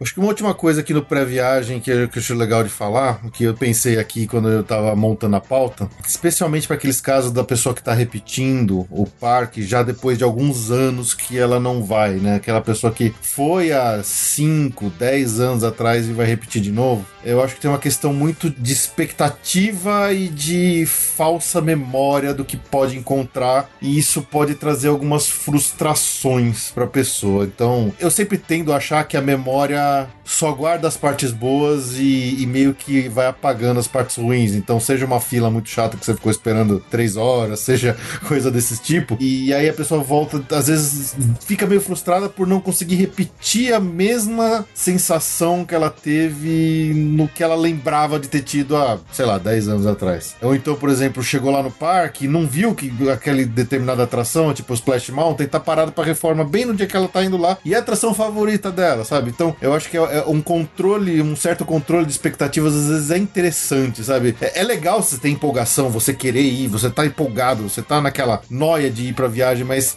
às vezes é preciso ter um pouquinho de pé no chão pra não ter uma frustraçãozinha. Eu tô indo longe demais nessa minha análise aqui. Não, eu concordo contigo, eu acho que é isso mesmo. E de certa forma também, é, quando você se organiza com antecedência, que é a questão do roteiro que a gente falou bastante, você acaba estando mais é, razoável dentro daquilo que você pretende fazer dentro do dia de parque. Então, quando você faz o roteiro, automaticamente um roteiro completo, um roteiro bacana, ele vai olhar essas questões, ele vai olhar as atrações é, que tem disponíveis, ele vai olhar as atrações que estão em reforma ou que não estão, a questão dos horários que a gente já falou, e ele vai dar um maior controle para você daquilo que você pode esperar que vai acontecer naquele dia de parque ou não. É, e essa questão de expectativa realmente não tem muito como controlar. Né? Fora que tem atração que envelhece mal. Eu lembro que eu, quando fui uma vez na Universal, achei a atração do Twister super legal. Depois eu fui de novo e fiquei, pô, não acredito que eu gostava disso daqui. e tantas outras que a gente vê que acontece isso também. O dos Simpsons, por exemplo, que eu achava super bacana, hoje já não acho tão mais legal. Enfim. É, a memória prega peças na gente, né? E acho que não só a memória, mas a, a nossa experiência de vida que vai mudando ao longo dos anos, a gente vai envelhecendo, você vai começando a curtir as coisas de um jeito diferente. Então, ah, sei lá, um ride que às vezes você gostava muito, porque você lembra que era legal, depois de repente você já não acha mais tão bom. Em compensação, algumas outras coisas que você não curtia tanto, né? Por exemplo, adolescente, é bem normal não gostar do Epcot. Aham. Aí quando você já tá mais velho, que você curte dar aquela volta ali no World Showcase, experimentando uma bebidinha em cada país, você começa a curtir de um jeito diferente o parque, né? É quando a gente sabe que tá velho, né? Quando a gente sabe que tá velho. Exatamente. Por exemplo, a gente já fez episódios aqui contando sobre pequenas curiosidades, detalhes e coisas. Eu adoro, eu adoro falar sobre essas pequenas prêmios que os Imagineers dão pra gente, escondendo coisinhas ao longo de, sei lá, de uma parede lá no meio de uma passagem. A pessoa, quando ela vai com aquele foco de ride, ride, ride, ride, ride, e de repente ela não consegue em todos os rides porque tá muito cheio, ela pode ficar frustrada. Mas se ela aprende a curtir o ambiente de uma outra forma, a, a, a, a viver o, a- o ambiente de parque de uma outra forma, eh, você deixa de se frustrar tanto, porque, por exemplo, é aquilo que a gente até falou no começo, por exemplo, do cara que vai no dia 31 de dezembro. O cara não foi lá pra ir ride, ele foi lá pra curtir a baladinha do, da, de ano novo. Porra, curtiu, entendeu? Eu acho que é- tudo isso tem uma questão de alinhamento aí de, de expectativas que a pessoa tem que ter quando tá repetindo pela enésima vez uma ida pros parques. Não, isso acontece bastante mesmo, Fê. Tem um, Comigo começou a acontecer um efeito contrário depois que eu tive filhos e comecei a viajar com eles para lá. Né? É, então, muitas atrações que eu nem tinha entrado, né? Eu passei longe, assim, ó, quando eu fiz o roteiro, falei, cara, isso aqui é dispensável para mim. E nunca tive a curiosidade de ir para economizar tempo no parque. Ou então que eu tinha ido e tinha achado infantil demais, por exemplo. Quando voltei com o filho, a gente foi e eu comecei a curtir, porque você curte a criança, ela dando risada, ela se envolvendo com a atração e você, como pai, começa a curtir junto. Então, essa questão da memória, no meu caso, foi um pouco o contrário das experiências que vocês contaram, né? Experiências que tinham sido não ruins, mas desinteressantes no passado, passaram a ser legais porque eu tava numa outra vibe, num outro momento de vida, e aí curtindo com filhos atrações mais infantis que para eles estavam fazendo todo sentido naquele momento, por exemplo. É, legal. É, isso também acontece comigo. Agora você quer ver quando, quando eu falei, cara, eu tô ficando tiozinho. quando eu mudei meu dia de Epcot pra ver o Kennedy tocar no Food and Wine. Falei, cara, eu tô ficando velho mesmo. Kennedy? Kennedy Epcot. Caramba! Ó, tá, então lembrou do, teu, lembrou do casamento, né? Aquela musiquinha do casamento. Música de casamento, pode crer. Ah, Olha, acho que você falasse, se você falasse Michael Bolton, eu não respeitaria menos. muito bom, muito bom.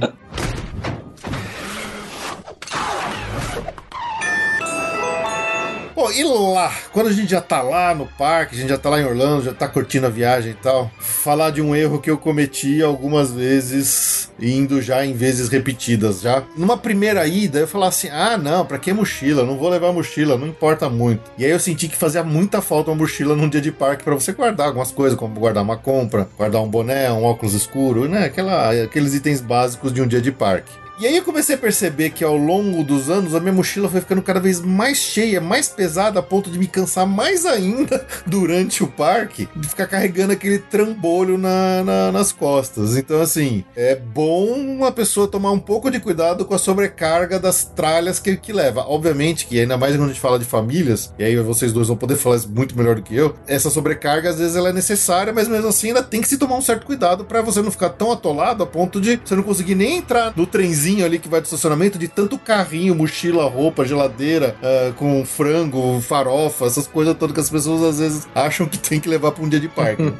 É verdade, a gente vê cada coisa, né? Mas isso é um ponto interessante mesmo. Eu acho que aí também é o seguinte, olha, tem uma questão que é o kit básico, né, de sobrevivência para um dia de parque. Que você vai levar ali um snack, de repente uma Pringles, as garrafas de água, um power bank para carregar o celular, óculos de sol, protetor, enfim. Tem um kit básico que eu acho que é o necessário para todo mundo. E aí tem as outras coisas que de repente são importantes ou são específicas para alguém que ou precisa ou tem alguma restrição ou precisa de, enfim, algum equipamento médico no parque e tudo mais. Agora tem que ter um pouco de bom senso também para você levar aquilo que efetivamente é necessário para você. Né? É, às vezes o que é necessário para você também não vai ser necessário para o outro. Vou dar um exemplo, tá? É, eu sempre recomendei todo mundo chegar em Orlando e ir pro Walmart, e todo mundo faz isso, mas compra ali as suas águas e leva as águas pro parque, né? É, eu acho que é até um comparativo legal. A gente paga ali no parque, numa garrafa de água, uma garrafa pequena, cerca de 4 dólares, enquanto que com os mesmos 4 dólares você compra um pack com 32 garrafas no Walmart. E aí eu sempre sugeri pra galera, pô, bota lá umas garrafas de água na mochila e leva pro parque. Cara, a água é pesada pra caramba. Você vai levar a mochila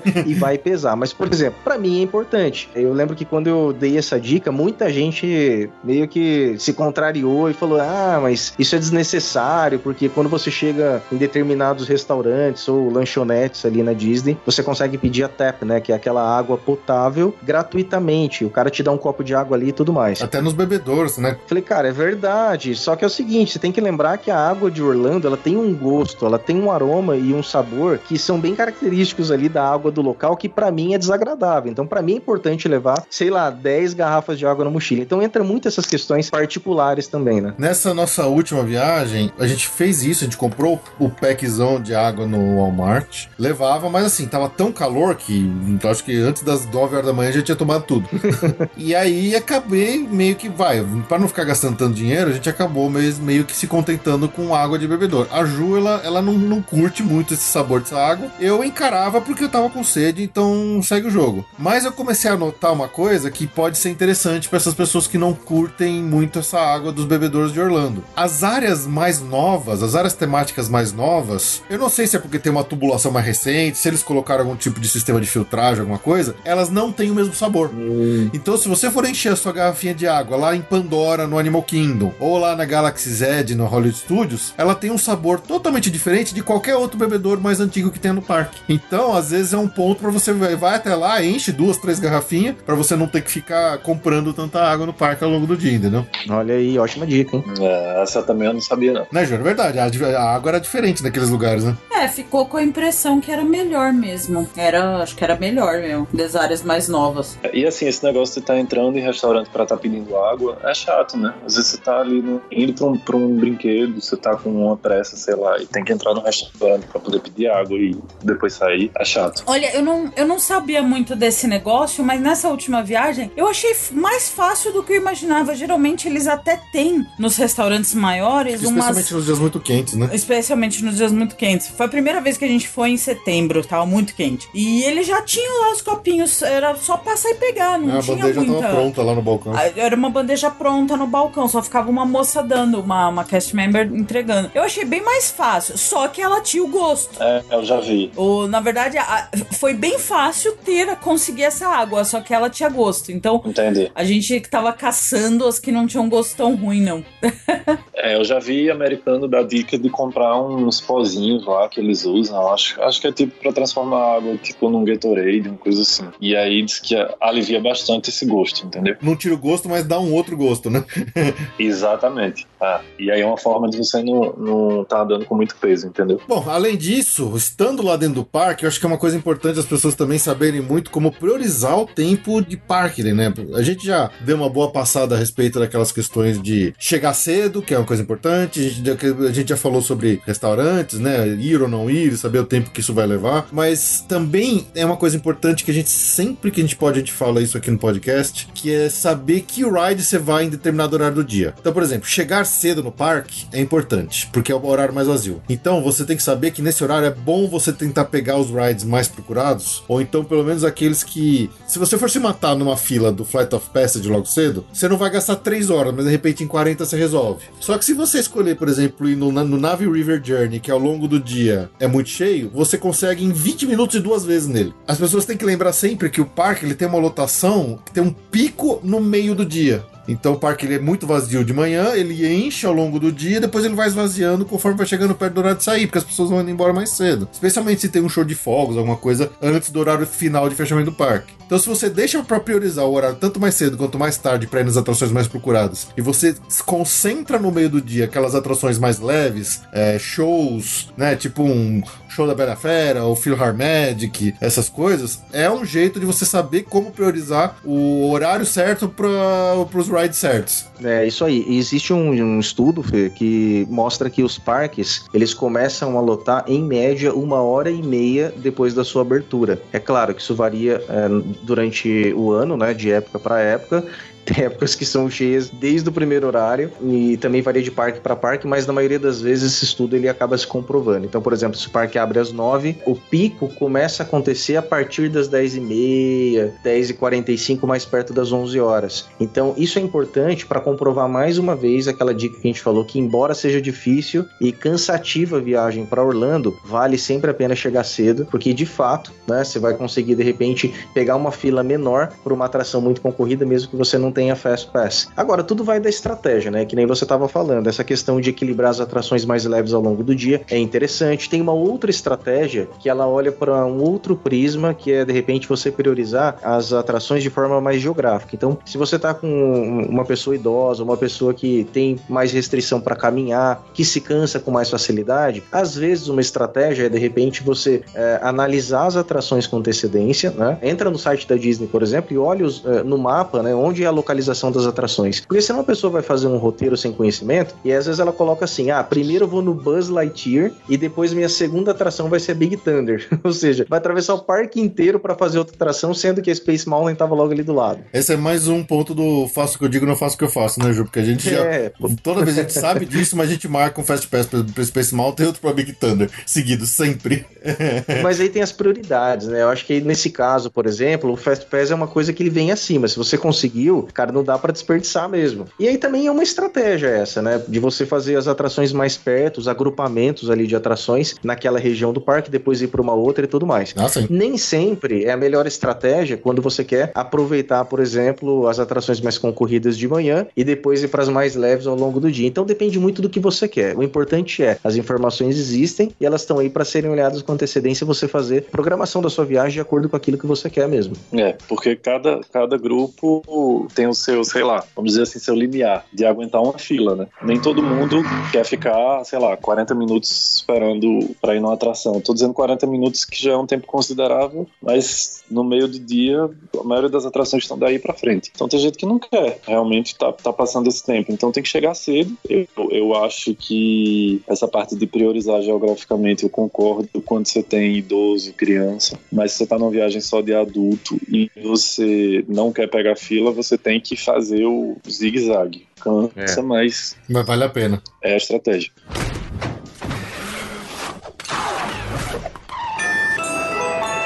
Bom, e aí também a gente pode entrar na parte de Fast Pass, né? Fast Pass, hoje em dia, para Disney especificamente falando, é uma importantíssima ferramenta que você tem para ganhar tempo, para melhorar a sua experiência de parque. E sabendo usar ela direitinho, você faz verdadeiros milagres e faz miséria a ponto de você, da gente às vezes perceber que a gente foi em 20 atrações ao longo do dia e usou 15 Fast Pass, sabe? Se você conseguir montar direitinho, e ó, isso passa também pelo primeiro começo lá, né? Pelo, pelo planejamento inicial, especialmente se você está hospedado em um hotel Disney, que acho que facilita bem essa questão da programação de Fast Pass. É uma coisa que a gente sempre fala. Tentar marcar os seus Fast Pass pro mais cedo possível os, os três seguidos. Uhum. Ah, mas putz, eu achei aqui uma, um Fast Pass raro pro Flight of Passage às 8 horas da noite, dentre os meus primeiros três. Ok, é por sua conta e risco. Mas nada te impede de, ao longo da- da- dos dias que antecedem sua viagem, ficar tentando adiantar esse horário. Às vezes, até mesmo no próprio dia de parque, ficar tentando adiantar esse horário. A, a menos que você fale assim, ok, não é importante, então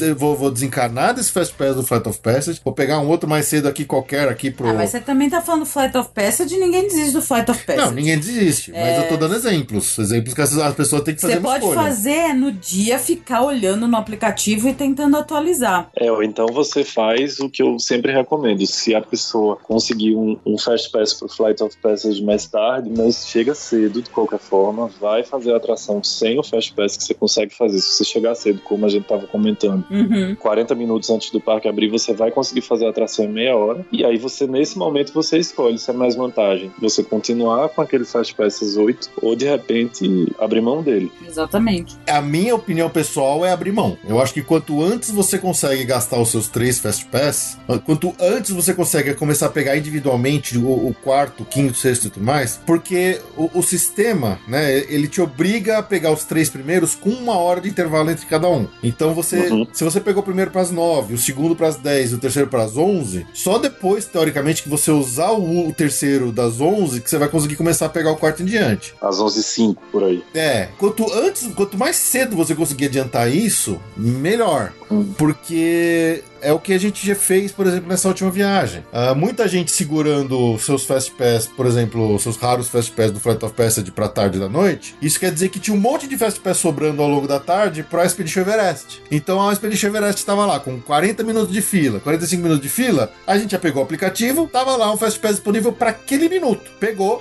entrou. Na hora que você entrou, você bateu a Magic Band lá, você já pode pegar o próximo. Tinha outro. Você pega na hora. Então a gente deu 3, 4, 5 voltas com Fast Pass em questão de 10 minutos.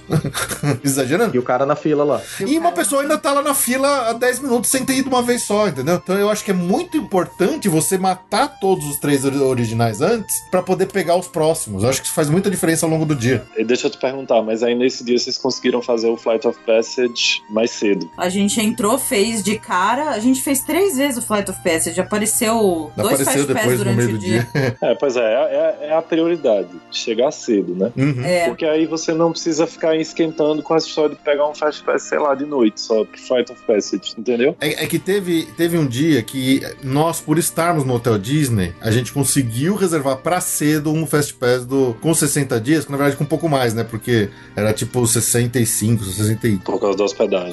dias por causa da hospedagem. Então a gente conseguiu pegar um Flight of Passage pra cedo, pro primeiro horário da manhã. Ah, e ótimo. Então a gente entrou mais cedo, foi uma vez, usou o nosso Fast Pass e ao longo do dia a gente achou um espírita lá, a Ju achou um Fast Pass Spirit que de repente apareceu, a gente pegou e foi uma terceira vez, entendeu? Então é uma questão de prioridades. Isso mostra que é uma questão cultural mesmo, né? É, acho que muita gente acha que o Fast Pass é um negócio que funciona assim. Pô, eu vou agendar com os meus 30 ou 60 dias de antecedência, aí eu conquistei aquilo e aquilo tá fechado e não muda mais. E a pessoa não muda porque às vezes ela acha que ninguém muda também, que todo mundo que pegou um Fast Pass vai morrer com ele esperando chegar o dia de parque e usar. E na verdade, é, o que a gente tá vendo aqui é uma mudança comportamental nesse tipo de recurso, né? Sim. A gente tá vendo o Fast Pass começando a se comportar como uma bolsa de valores Exato. onde a galera fica soltando é, e pegando o outro e, pô, peguei o melhor e desiste daquele. Porque pra surgir um Flight of Passage é, no meio do dia ou no meio da manhã, enfim, pra surgir um Flight of Passage, independente do horário, é uma coisa que, assim, há poucos meses atrás era inconcebível. Você não conseguia acreditar que um negócio desse pudesse acontecer.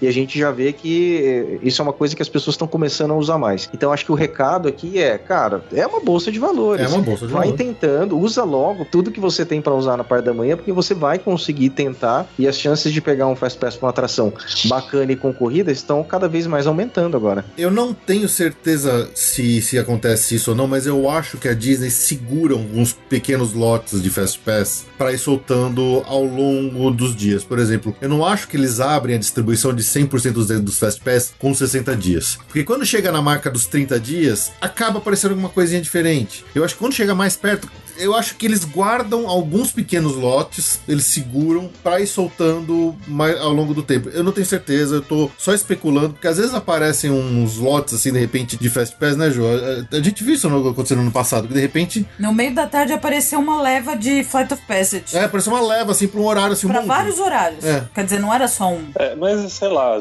pode ser um grupo que desistiu, né? Também, não sei. Pode ser também, pode ser. É, é, uma vez aconteceu comigo que eu consegui marcar oito, foram oito fast, fast passes para o Flight of Passage. Agora foi assim, foi aquela sorte. Eu entrei, eles tinham acabado de mudar a questão do horário, então eu consegui de 8 às 9, consegui colocar todo mundo do grupo, entendeu? Uhum. Mas foi porque deu sorte, porque o horário do parque era a partir das 9 e nesse dia ia abrir às 8. E aí eles abriram essa uma hora. Ah, legal. Agora, tem, tem uma dica avançada que eu vou falar aqui pra vocês. Eu, eu devia cobrar dinheiro por isso, mas eu vou falar. Não, você que tá ouvindo a gente, presta atenção, tá? Por quê? A minha opinião é sempre essa. Quanto antes, quanto mais cedo você consegue se livrar dos seus três obrigatórios pra pegar os individuais, né, um por um, né, do quarto Fast Pass em diante, melhor. Porém, quando você faz a reserva dos seus três Fast Pass com antecedência, o sistema só libera para que você pegue dentro daquele intervalo de uma hora de distância entre eles. Então você pega o primeiro das 9 às 10, o segundo das 10 às 11 o seu- e o terceiro das 11 ao meio-dia. O terceiro, se você usar as 11 em ponto, às 11 e 1 você já consegue pegar o próximo Isso. ainda tem uma forma de você conseguir adiantar ainda mais isso. E é só no dia que você tá no parque. Então você entrou no parque, você tem seus três pass, você usou o seu primeiro no primeiro minuto do- das 9 horas da manhã. Depois que você usou o primeiro, você consegue entrar no sistema e adiantar os seus outros dois que já estão marcados, entendeu? Você puxa os dois mais para frente, mais para perto. Mas só se tiver disponibilidade, né? né? Exatamente, se tiver disponibilidade. Exatamente, mas você pode tentar. É que, por exemplo, num caso de parque, hoje principalmente o Hollywood Studios, que tá com um Fast Pass terrível, né? A gente só pega pro Tier 2, só pega Star Tours, né? É o único que interessa. Então você faz o Star Tours, aí você puxa um qualquer, uma pequena sereia, pra antecipar e usa o que você quer de fato pra Aerosmith, Torre, ou ou os link, aí você já consegue pegar os outros. O Hollywood Studios, ele tá cruel nos três iniciais, mas uma vez que você gastou os três iniciais, Nossa, tá uma tá livre. Você consegue pegar Torre Aerosmith a tarde inteira. Por a gente culpa não pegou Slink. fila, porque Por- as pessoas estão segurando o Slink. É. Exatamente. Concentra no Slink, Por é. conta do Slim, Ah, que acabou sendo prioritário do grupo agora. Exato. Então, mas esse, né, os o grupo lá tá muito ruim. Tá. Basicamente, né? Porque ainda não entrou Star Wars. Não entrou de Star Wars. Então, quem tem o Slink segura, mas como a pessoa só pode ter um 1 e as que seguram o Slink estão com o Slink. E as pessoas não têm essa manha. todos A gente pegou Torre Aerosmith o À quanto vontade. quis, à vontade. Pra tudo pra 5 minutos. A tarde inteira. A gente não De pegou entrar e sair assim direto. Um, De Torre nossa, Aerosmith. Foi uma delícia. Só uma questão aqui. Quando a gente gravou esse episódio, ainda não tinha sido anunciada o início da distribuição de Fast Pass pro Millennium Falcon Smugglers Run lá no Hollywood Studios. E com isso vai mudar completamente o esquema dos Fast Pass lá. Então tudo que a gente falou nesse episódio aqui referente ao Hollywood Studios vai mudar a partir do dia 19 de fevereiro, porque é quando começa a distribuição de Fast Pass pro Millennium Falcon Smugglers Run. E aí mudaram os grupos também. Então no grupo 1 só tem o Millennium Falcon e o Slink Dog Dash. E todo resto tá no segundo. Então o que a gente falou nesse episódio, na época da gravação não tinha isso. Então, por favor, só lem- lembrem-se disso. É, eu, eu tenho essa sensação com o Epcot também, assim. Aquela questão de você só poder escolher ou Frozen, ou Test Track, ou Soaring. E depois você fica com dois Fast Passes lá. Geralmente eu coloco um pra Spaceship e o outro, Mission Space. eu não sei nem o que colocar direito. É, Mission Space. A gente reveza entre Mission Space e o Nemo. O Nemo, é. que também não precisa. E o Nemo também. Mas o Nemo, geralmente, quando eu vou, tá 5 minutos, 5 minutos, cinco... É, é difícil, tá, tá cheio. Ah, sim. Isso. É, é só pra Então, gastar. é só pra gastar, porque uma vez que você gasta os três, você pode pegar quantos Frozen ou Soaring ou Test Track você conseguir. É que aí você não vai conseguir muito. Exatamente. Mas É, o que você exatamente. conseguir. E sempre aparece. O Soaring, principalmente, O Soaring desde que abriu o terceiro. muito. Desde que abriu o terceiro O teatro. Frozen ele é o mais aparece. difícil. O Frozen é o mais concorrido hoje do Epcot. Facilitou. Facilitou, o Soaring facilitou. É, exatamente. E eu Agora agora, tem- eu agora tô cagão, eu não tô indo mais pro Mission Space, não. Não sei porquê. Eu passei mal lá também, eu não tô evitado. A gente vai no Nemo mesmo.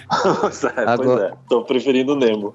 Agora vale lembrar, gente, que tem aquela sacada pra Frozen, né? Como ela fica fora do Future World, ela fica lá na área dos pavilhões, no World Showcase. Muita gente acha que a atração ela vai abrir junto com os Às pavilhões, 11, né? que acaba abrindo mais tarde do que o parque. Então, é, esse eu costumo indicar como sendo um Fast Pass desnecessário. Se você conseguir chegar cedo no Epcot, corre pra Frozen, que já vai estar aberta, embora os pavilhões não estejam funcionando. A Noruega vai estar fechada, mas a atração vai estar aberta. E sempre que eu usei essa estratégia, eu peguei filas de 15, 20 minutos e foi super bacana. Então, é um Fast Pass que a gente acaba não precisando gastar lá na Frozen. Será que agora, com o Skyliner entrando lá pelo International Gateway, que é ali do é do lado da outro França? lado. é do Sim, outro mas as lado. pessoas entram pelo World Showcase. Mas é do outro lado. E aí no caminho pro Future World elas podem parar lá. Será que isso não É, tá um pouco é, é diametralmente oposto. É mais longe até. É, né? É. Bom, mas bom, É, o- pode ser. É o oposto. É o oposto. É, realmente- é- é mais longe, mas dá a sensação, ah, já que eu tô aqui no World Showcase, eu tô perto do Frozen, vou lá. Às vezes pode ser que pode ser que agora não esteja tão. Eu ainda acho que deve ser muito tranquilo de manhã. É que o volume do. A gente gosta. O Skyliner, o volume é muito pouco, são quatro É. hotéis só. Não, não- eu acho que vai continuar essa mamata aí do Frozen. Acho que isso não. não- É, e agora eles estão dando aquela forçada, né, pro pessoal usar o, o Skyliner, né? Ah, Uhum. pô, também você tá pagando um hotel Disney que tem Skyliner, usa Skyliner, né? A gente, é Ô, tão Ju. legal. Existe, Ju, o Skyliner mesmo, existe. Existe, né? Que olha, uma surpresona. A gente chegou lá e tinha um teleférico. Mas olha, antes, a gente falou no último programa, o Pop Century era um pouquinho mais caro que os All Stars. Agora, ele tá o dobro. tipo, é um absurdo. Por causa do Skyline. Então usa, né? Você tá no, no Pop Century, no Art of Animation, usa. É, a manutenção daquilo deve ser cara pra caramba, então tem que sair na diária, né? É. Verdade. Alguém tem que pagar. Alguém tem isso, que né? pagar. É, os tem são que os hóspedes do. Pop Century, do Caribbean, do Art of Animation e do Riviera. Bom, mas só pra arrematar, o Fast Pass é o que a Ju falou no começo do episódio. É uma daquelas coisas que você pode explicar o quanto você quiser pra uma pessoa que tá indo pela primeira vez. Eu não sei se ela vai entender a, a magnitude e a, operacional de um Fast Pass. Eu acho que não entendo. É, Eu acho que, nem- pela não. minha experiência, não entendo. Mas complexo. quando a pessoa já tá repetindo pela quarta, quinta, sexta vez que começa a entender, começa a, a- a pegar as nuances, começa a estudar mais, dá pra você fazer miséria com Fast Pass. Especialmente se você conseguir fazer isso que a gente sempre fala. Tentar sempre priorizar pra marcar pro mais cedo possível os três iniciais. Nesse esquema de de repente tentar adiantar ainda mais pra frente, conforme você usou o primeiro, tenta arrastar os outros dois. Usou o segundo, segundo, tenta arrastar o terceiro. Quem sabe, às 10 horas da manhã, você já tá começando a pegar o quarto em diante, entendeu? É. É, tô, tô dando um chute longo aqui, mas se você conseguir fazer isso, cara, o seu dia de parque vai ser lindo. Você vai se matar de fazer atração com Fast Pass. É, e ainda tem um- uma questão aí que eu considero uma falha do sistema, e novamente estou falando da questão de se ir com criança. Que muita gente usa o Child Swap. Para quem não sabe, é- eu sei que vocês sabem aí, mas pode ser que alguém esteja escutando e não sabe, é a questão de você poder fazer a atração e deixar a criança menor que não pode fazer aquela atração com outro adulto. E depois esse outro adulto vai e passa sem fila para fazer a atração de novo. E esse outro adulto, quando for, ele pode levar outros adultos com ele. Então tem gente que usa esse artifício também para ficar indo vários adultos juntos numa atração, sabe? Sem, sem precisar pegar fila, entendeu? Hum, Caramba, não sabia não. É, e assim, é, é um erro do sistema, eu considero, porque assim, poxa, eu peguei um Fast Pass só, mas aí eu vou com esse Fast Pass e vou com minha filha lá e digo, não, minha filha tem que ficar com minha esposa, depois minha esposa entra. Eu entro com o Fast Pass, depois minha esposa entra sem nem ter precisado usar o Fast Pass, entendeu? Olha. entendi. Que sacanagem. Parece que eles estão dando uma olhada nisso, mas assim, tem gente que já tá num nível tão avançado que já se ligou nessa parada e tá usando, entendeu? Quando a gente ouve falar das mutretas desenvolvidas que eles vão tentando cortar, a gente fica assustado, né? Pois é. Como tem criatividade pra fazer burlar o, o- o- o met- os sistemas e. É que nem aqueles guia VIP que tem um Disability Pass, mas vende aquilo como um Fast Pass que eles dão pra todo Como mundo. um né? Fast Pass. Pois é, é você vê aí, ah, é, pode comprar comigo que você vai, a gente vai entrar em todas as atrações sem fila. Eu fico, pô, como é assim? Se o cara não é o, o guia VIP Disney, né? Pois é, é um absurdo. É que nesse caso do, do exemplo que o Diogo tá dando, aí você tem realmente o efeito da multiplicação dos Fast Pass. né? É isso, é isso. Se você pensar, por exemplo, se você vai em dois adultos com uma criança, né? Então imagina o pai e a mãe, por exemplo. Eu já fiz isso com a minha mulher, inclusive. Eu peguei um Fast Pass para uma atração e não coloquei ela nessa mesma atração. Ela pegou um Fast Pass para uma outra diferente. Então, por exemplo, eu de três Fast Pass eu multipliquei para seis, por exemplo, porque eu peguei três e ela pegou outros três diferentes, mas como a gente tem a criança para fazer a troca e o outro entrar na fila depois é, de Fast Pass, eu acabei indo em seis filas de Fast Pass, pegando só três, justamente por conta dessa questão da troca. Então você realmente multiplica. Agora tem um ponto, é, existem sim rumores. Vamos levar o Jorge. o cachorro. Vamos levar o cachorro pra fazer isso. Leva um boneco, Baby Alive. Deve estar na política lá. O ponto é, eu já ouvi rumores sim de que eles estão ligados nisso, mas aí tem um ponto que isso aí tá envolvido com a questão da magia Disney de ser, né? Porque qual que é o fundamento por trás disso? O fundamento da Disney, quando eles explicam, né, o operacional desse Rider Switch ou Child Swap, é que acontece o seguinte, quando você deixa uma criança esperando do lado de fora com um adulto, sendo que o outro adulto da família dela tá lá dentro da atração, ela pode se sentir sozinha de não ter toda a família com ela. Então, quando ela vai para dentro da atração com sem o adulto que foi primeiro, né? Então, por exemplo, ali, o pai foi sozinho, depois a mãe vai com a criança. Para a criança não se sentir desamparada porque o pai não foi, pode levar outras pessoas da família. Então, como a Disney se preocupa que é toda a família tem experiência em conjunto, eles acabam abrindo para mais três ou quatro adultos entrarem juntos. E aí, por exemplo, quem se dá bem é o irmão mais velho, né? Que É pode isso ir que eu ia dizer. Sim. Vai todas as vezes, né? do Fast Ah. Pass, depois ele pode voltar de novo com o irmão mais novo, sem ter vezes. Pass, e aí vai duas vezes direto na atração. Então, mas isso está relacionado muito ao jeito de ser, da, de cuidando aí da essência da família, né? Outra coisa bacana dessa que eu lembrei só rapidinho do Fast Pass é que se você tiver mais gente no seu grupo, mesmo que essas pessoas não forem usar a atração, é legal você marcar o Fast Pass pra todos. Porque aí depois você, tem mais jogo de cintura pra jogar, sei lá, pra ir duas vezes na atração, porque aí você cancela, modifica e bota a outra pessoa junto, ou vai com a Magic Band da pessoa, enfim. Uhum, é verdade. É verdade. Isso daí é bom também. Acho que o único ponto dessa do, do Fast Pass que tem que tomar um certo cuidado, que aí vai um desses pegadinhas que as pessoas têm que prestar atenção. é, a Ju, ela é a rainha do Fast Pass. Ela fica lá, ela, ela não sossega enquanto ela não consegue a porcaria do Fast Pass que a gente tá querendo. Ela, ela é insistente são os mesmo. melhores Fast Pass. Ela é insistente, ela vai atrás, ela consegue, não é à toa que ela conseguiu esses, esses Flight of Passage pra gente totalmente assim, foi espírita mesmo. E, não, esse aí foi realmente.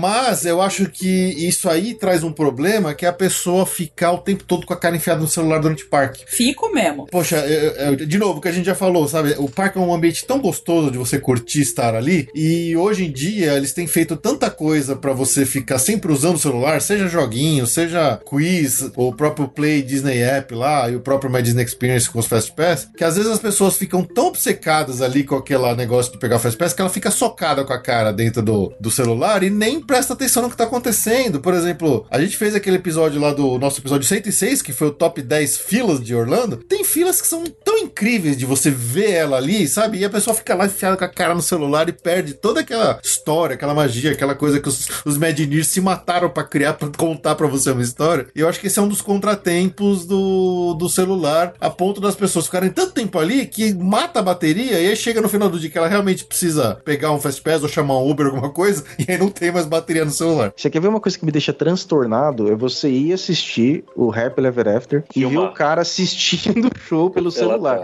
Pois ele é. tá filmando, ele tá olhando a tela ao invés de olhar Horrível. os fogos, as projeções. Isso daí pra mim é um absurdo, cara. E é que acontece demais. Tá todo mundo com a mão pra cima filmando. E é a maioria, né? Concordo. Esse É, último concordo. ano, esse último ano também teve uma coisa, um evento espetacular. A gente tava no, na, na, Gala- na Millennium Falcon, no Smuggler's Run. A gente pegou os pilotos, eram duas crianças que não tinham noção. Não, não era duas crianças, eram dois crianças, eram dois tiozão que não não estavam ideia, nem aí tinha que eles tinham que fazer coisa.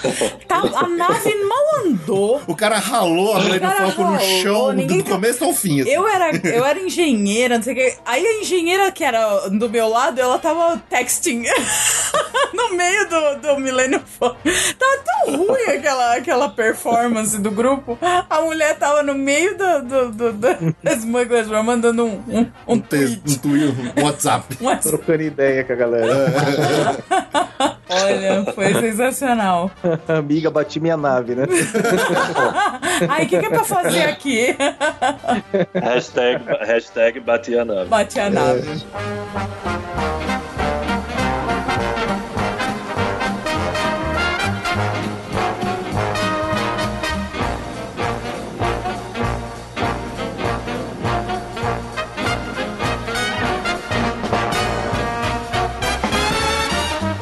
isso aí, pessoal. Acho que a gente rodou aqui por muitas dicas interessantíssimas que com certeza vão ajudar você que tá planejando sua viagem nas pró- próximas idas aí para Orlando a tentar melhorar mel- ainda mais a sua experiência de parques em Orlando, né? De sua viagem como um todo. São dicas muito interessantes. Vale a pena ouvir, reouvir, anotar tudo certinho e depois mandem pra gente aí dizer se o que vocês usaram deu certo, não deu certo, o que funcionou, o que não funcionou. É sempre bom a gente ter uma ideia das dicas aí que estão funcionando ou não. Então, vamos lá pros finalmente aqui do episódio. Queria agradecer demais aqui a presença dos nossos convidados que vieram aqui para agregar ainda mais dicas, ainda mais informações para que essas, essa ajuda para vocês seja a melhor possível. Começar aqui pelo Daniel. Daniel, muito obrigado por ter vindo aqui com a gente pela primeira vez. O espaço tá liberado aí, fica à vontade para deixar um recado pro pessoal onde que eles podem te encontrar. Super prazer participar, eu que agradeço o convite, foi muito bacana ter esse momento aqui, dando essas dicas pra galera. Espero que todo mundo aplique aí e volte depois com os feedbacks aí pra vocês, pra dizer o que, que aconteceu.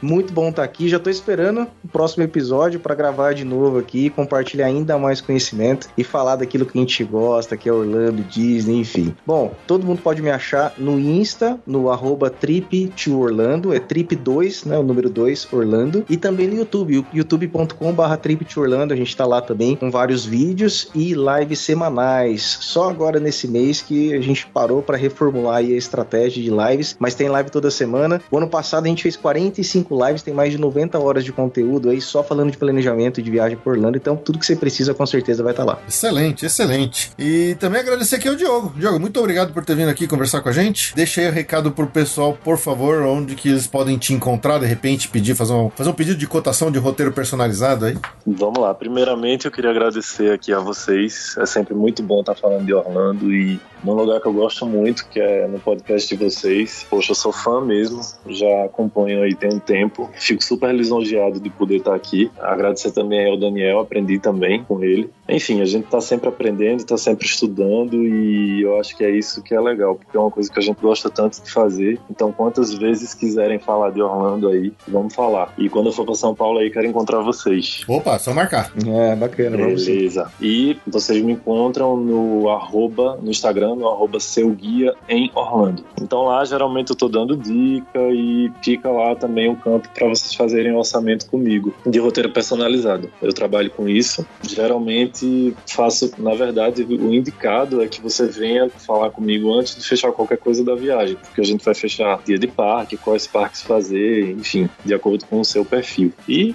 acho que é isso. Arroba seu guia em Orlando. Excelente, isso aí. Então, muito obrigado pelo seu download, pela sua audiência. Esperamos que tenha gostado desse episódio. Ficamos por aqui. Nos vemos daqui a duas semanas. Tchau, tchau. Tchau, pessoal. Tchau. Um abraço aí, tchau, tchau. Tchau.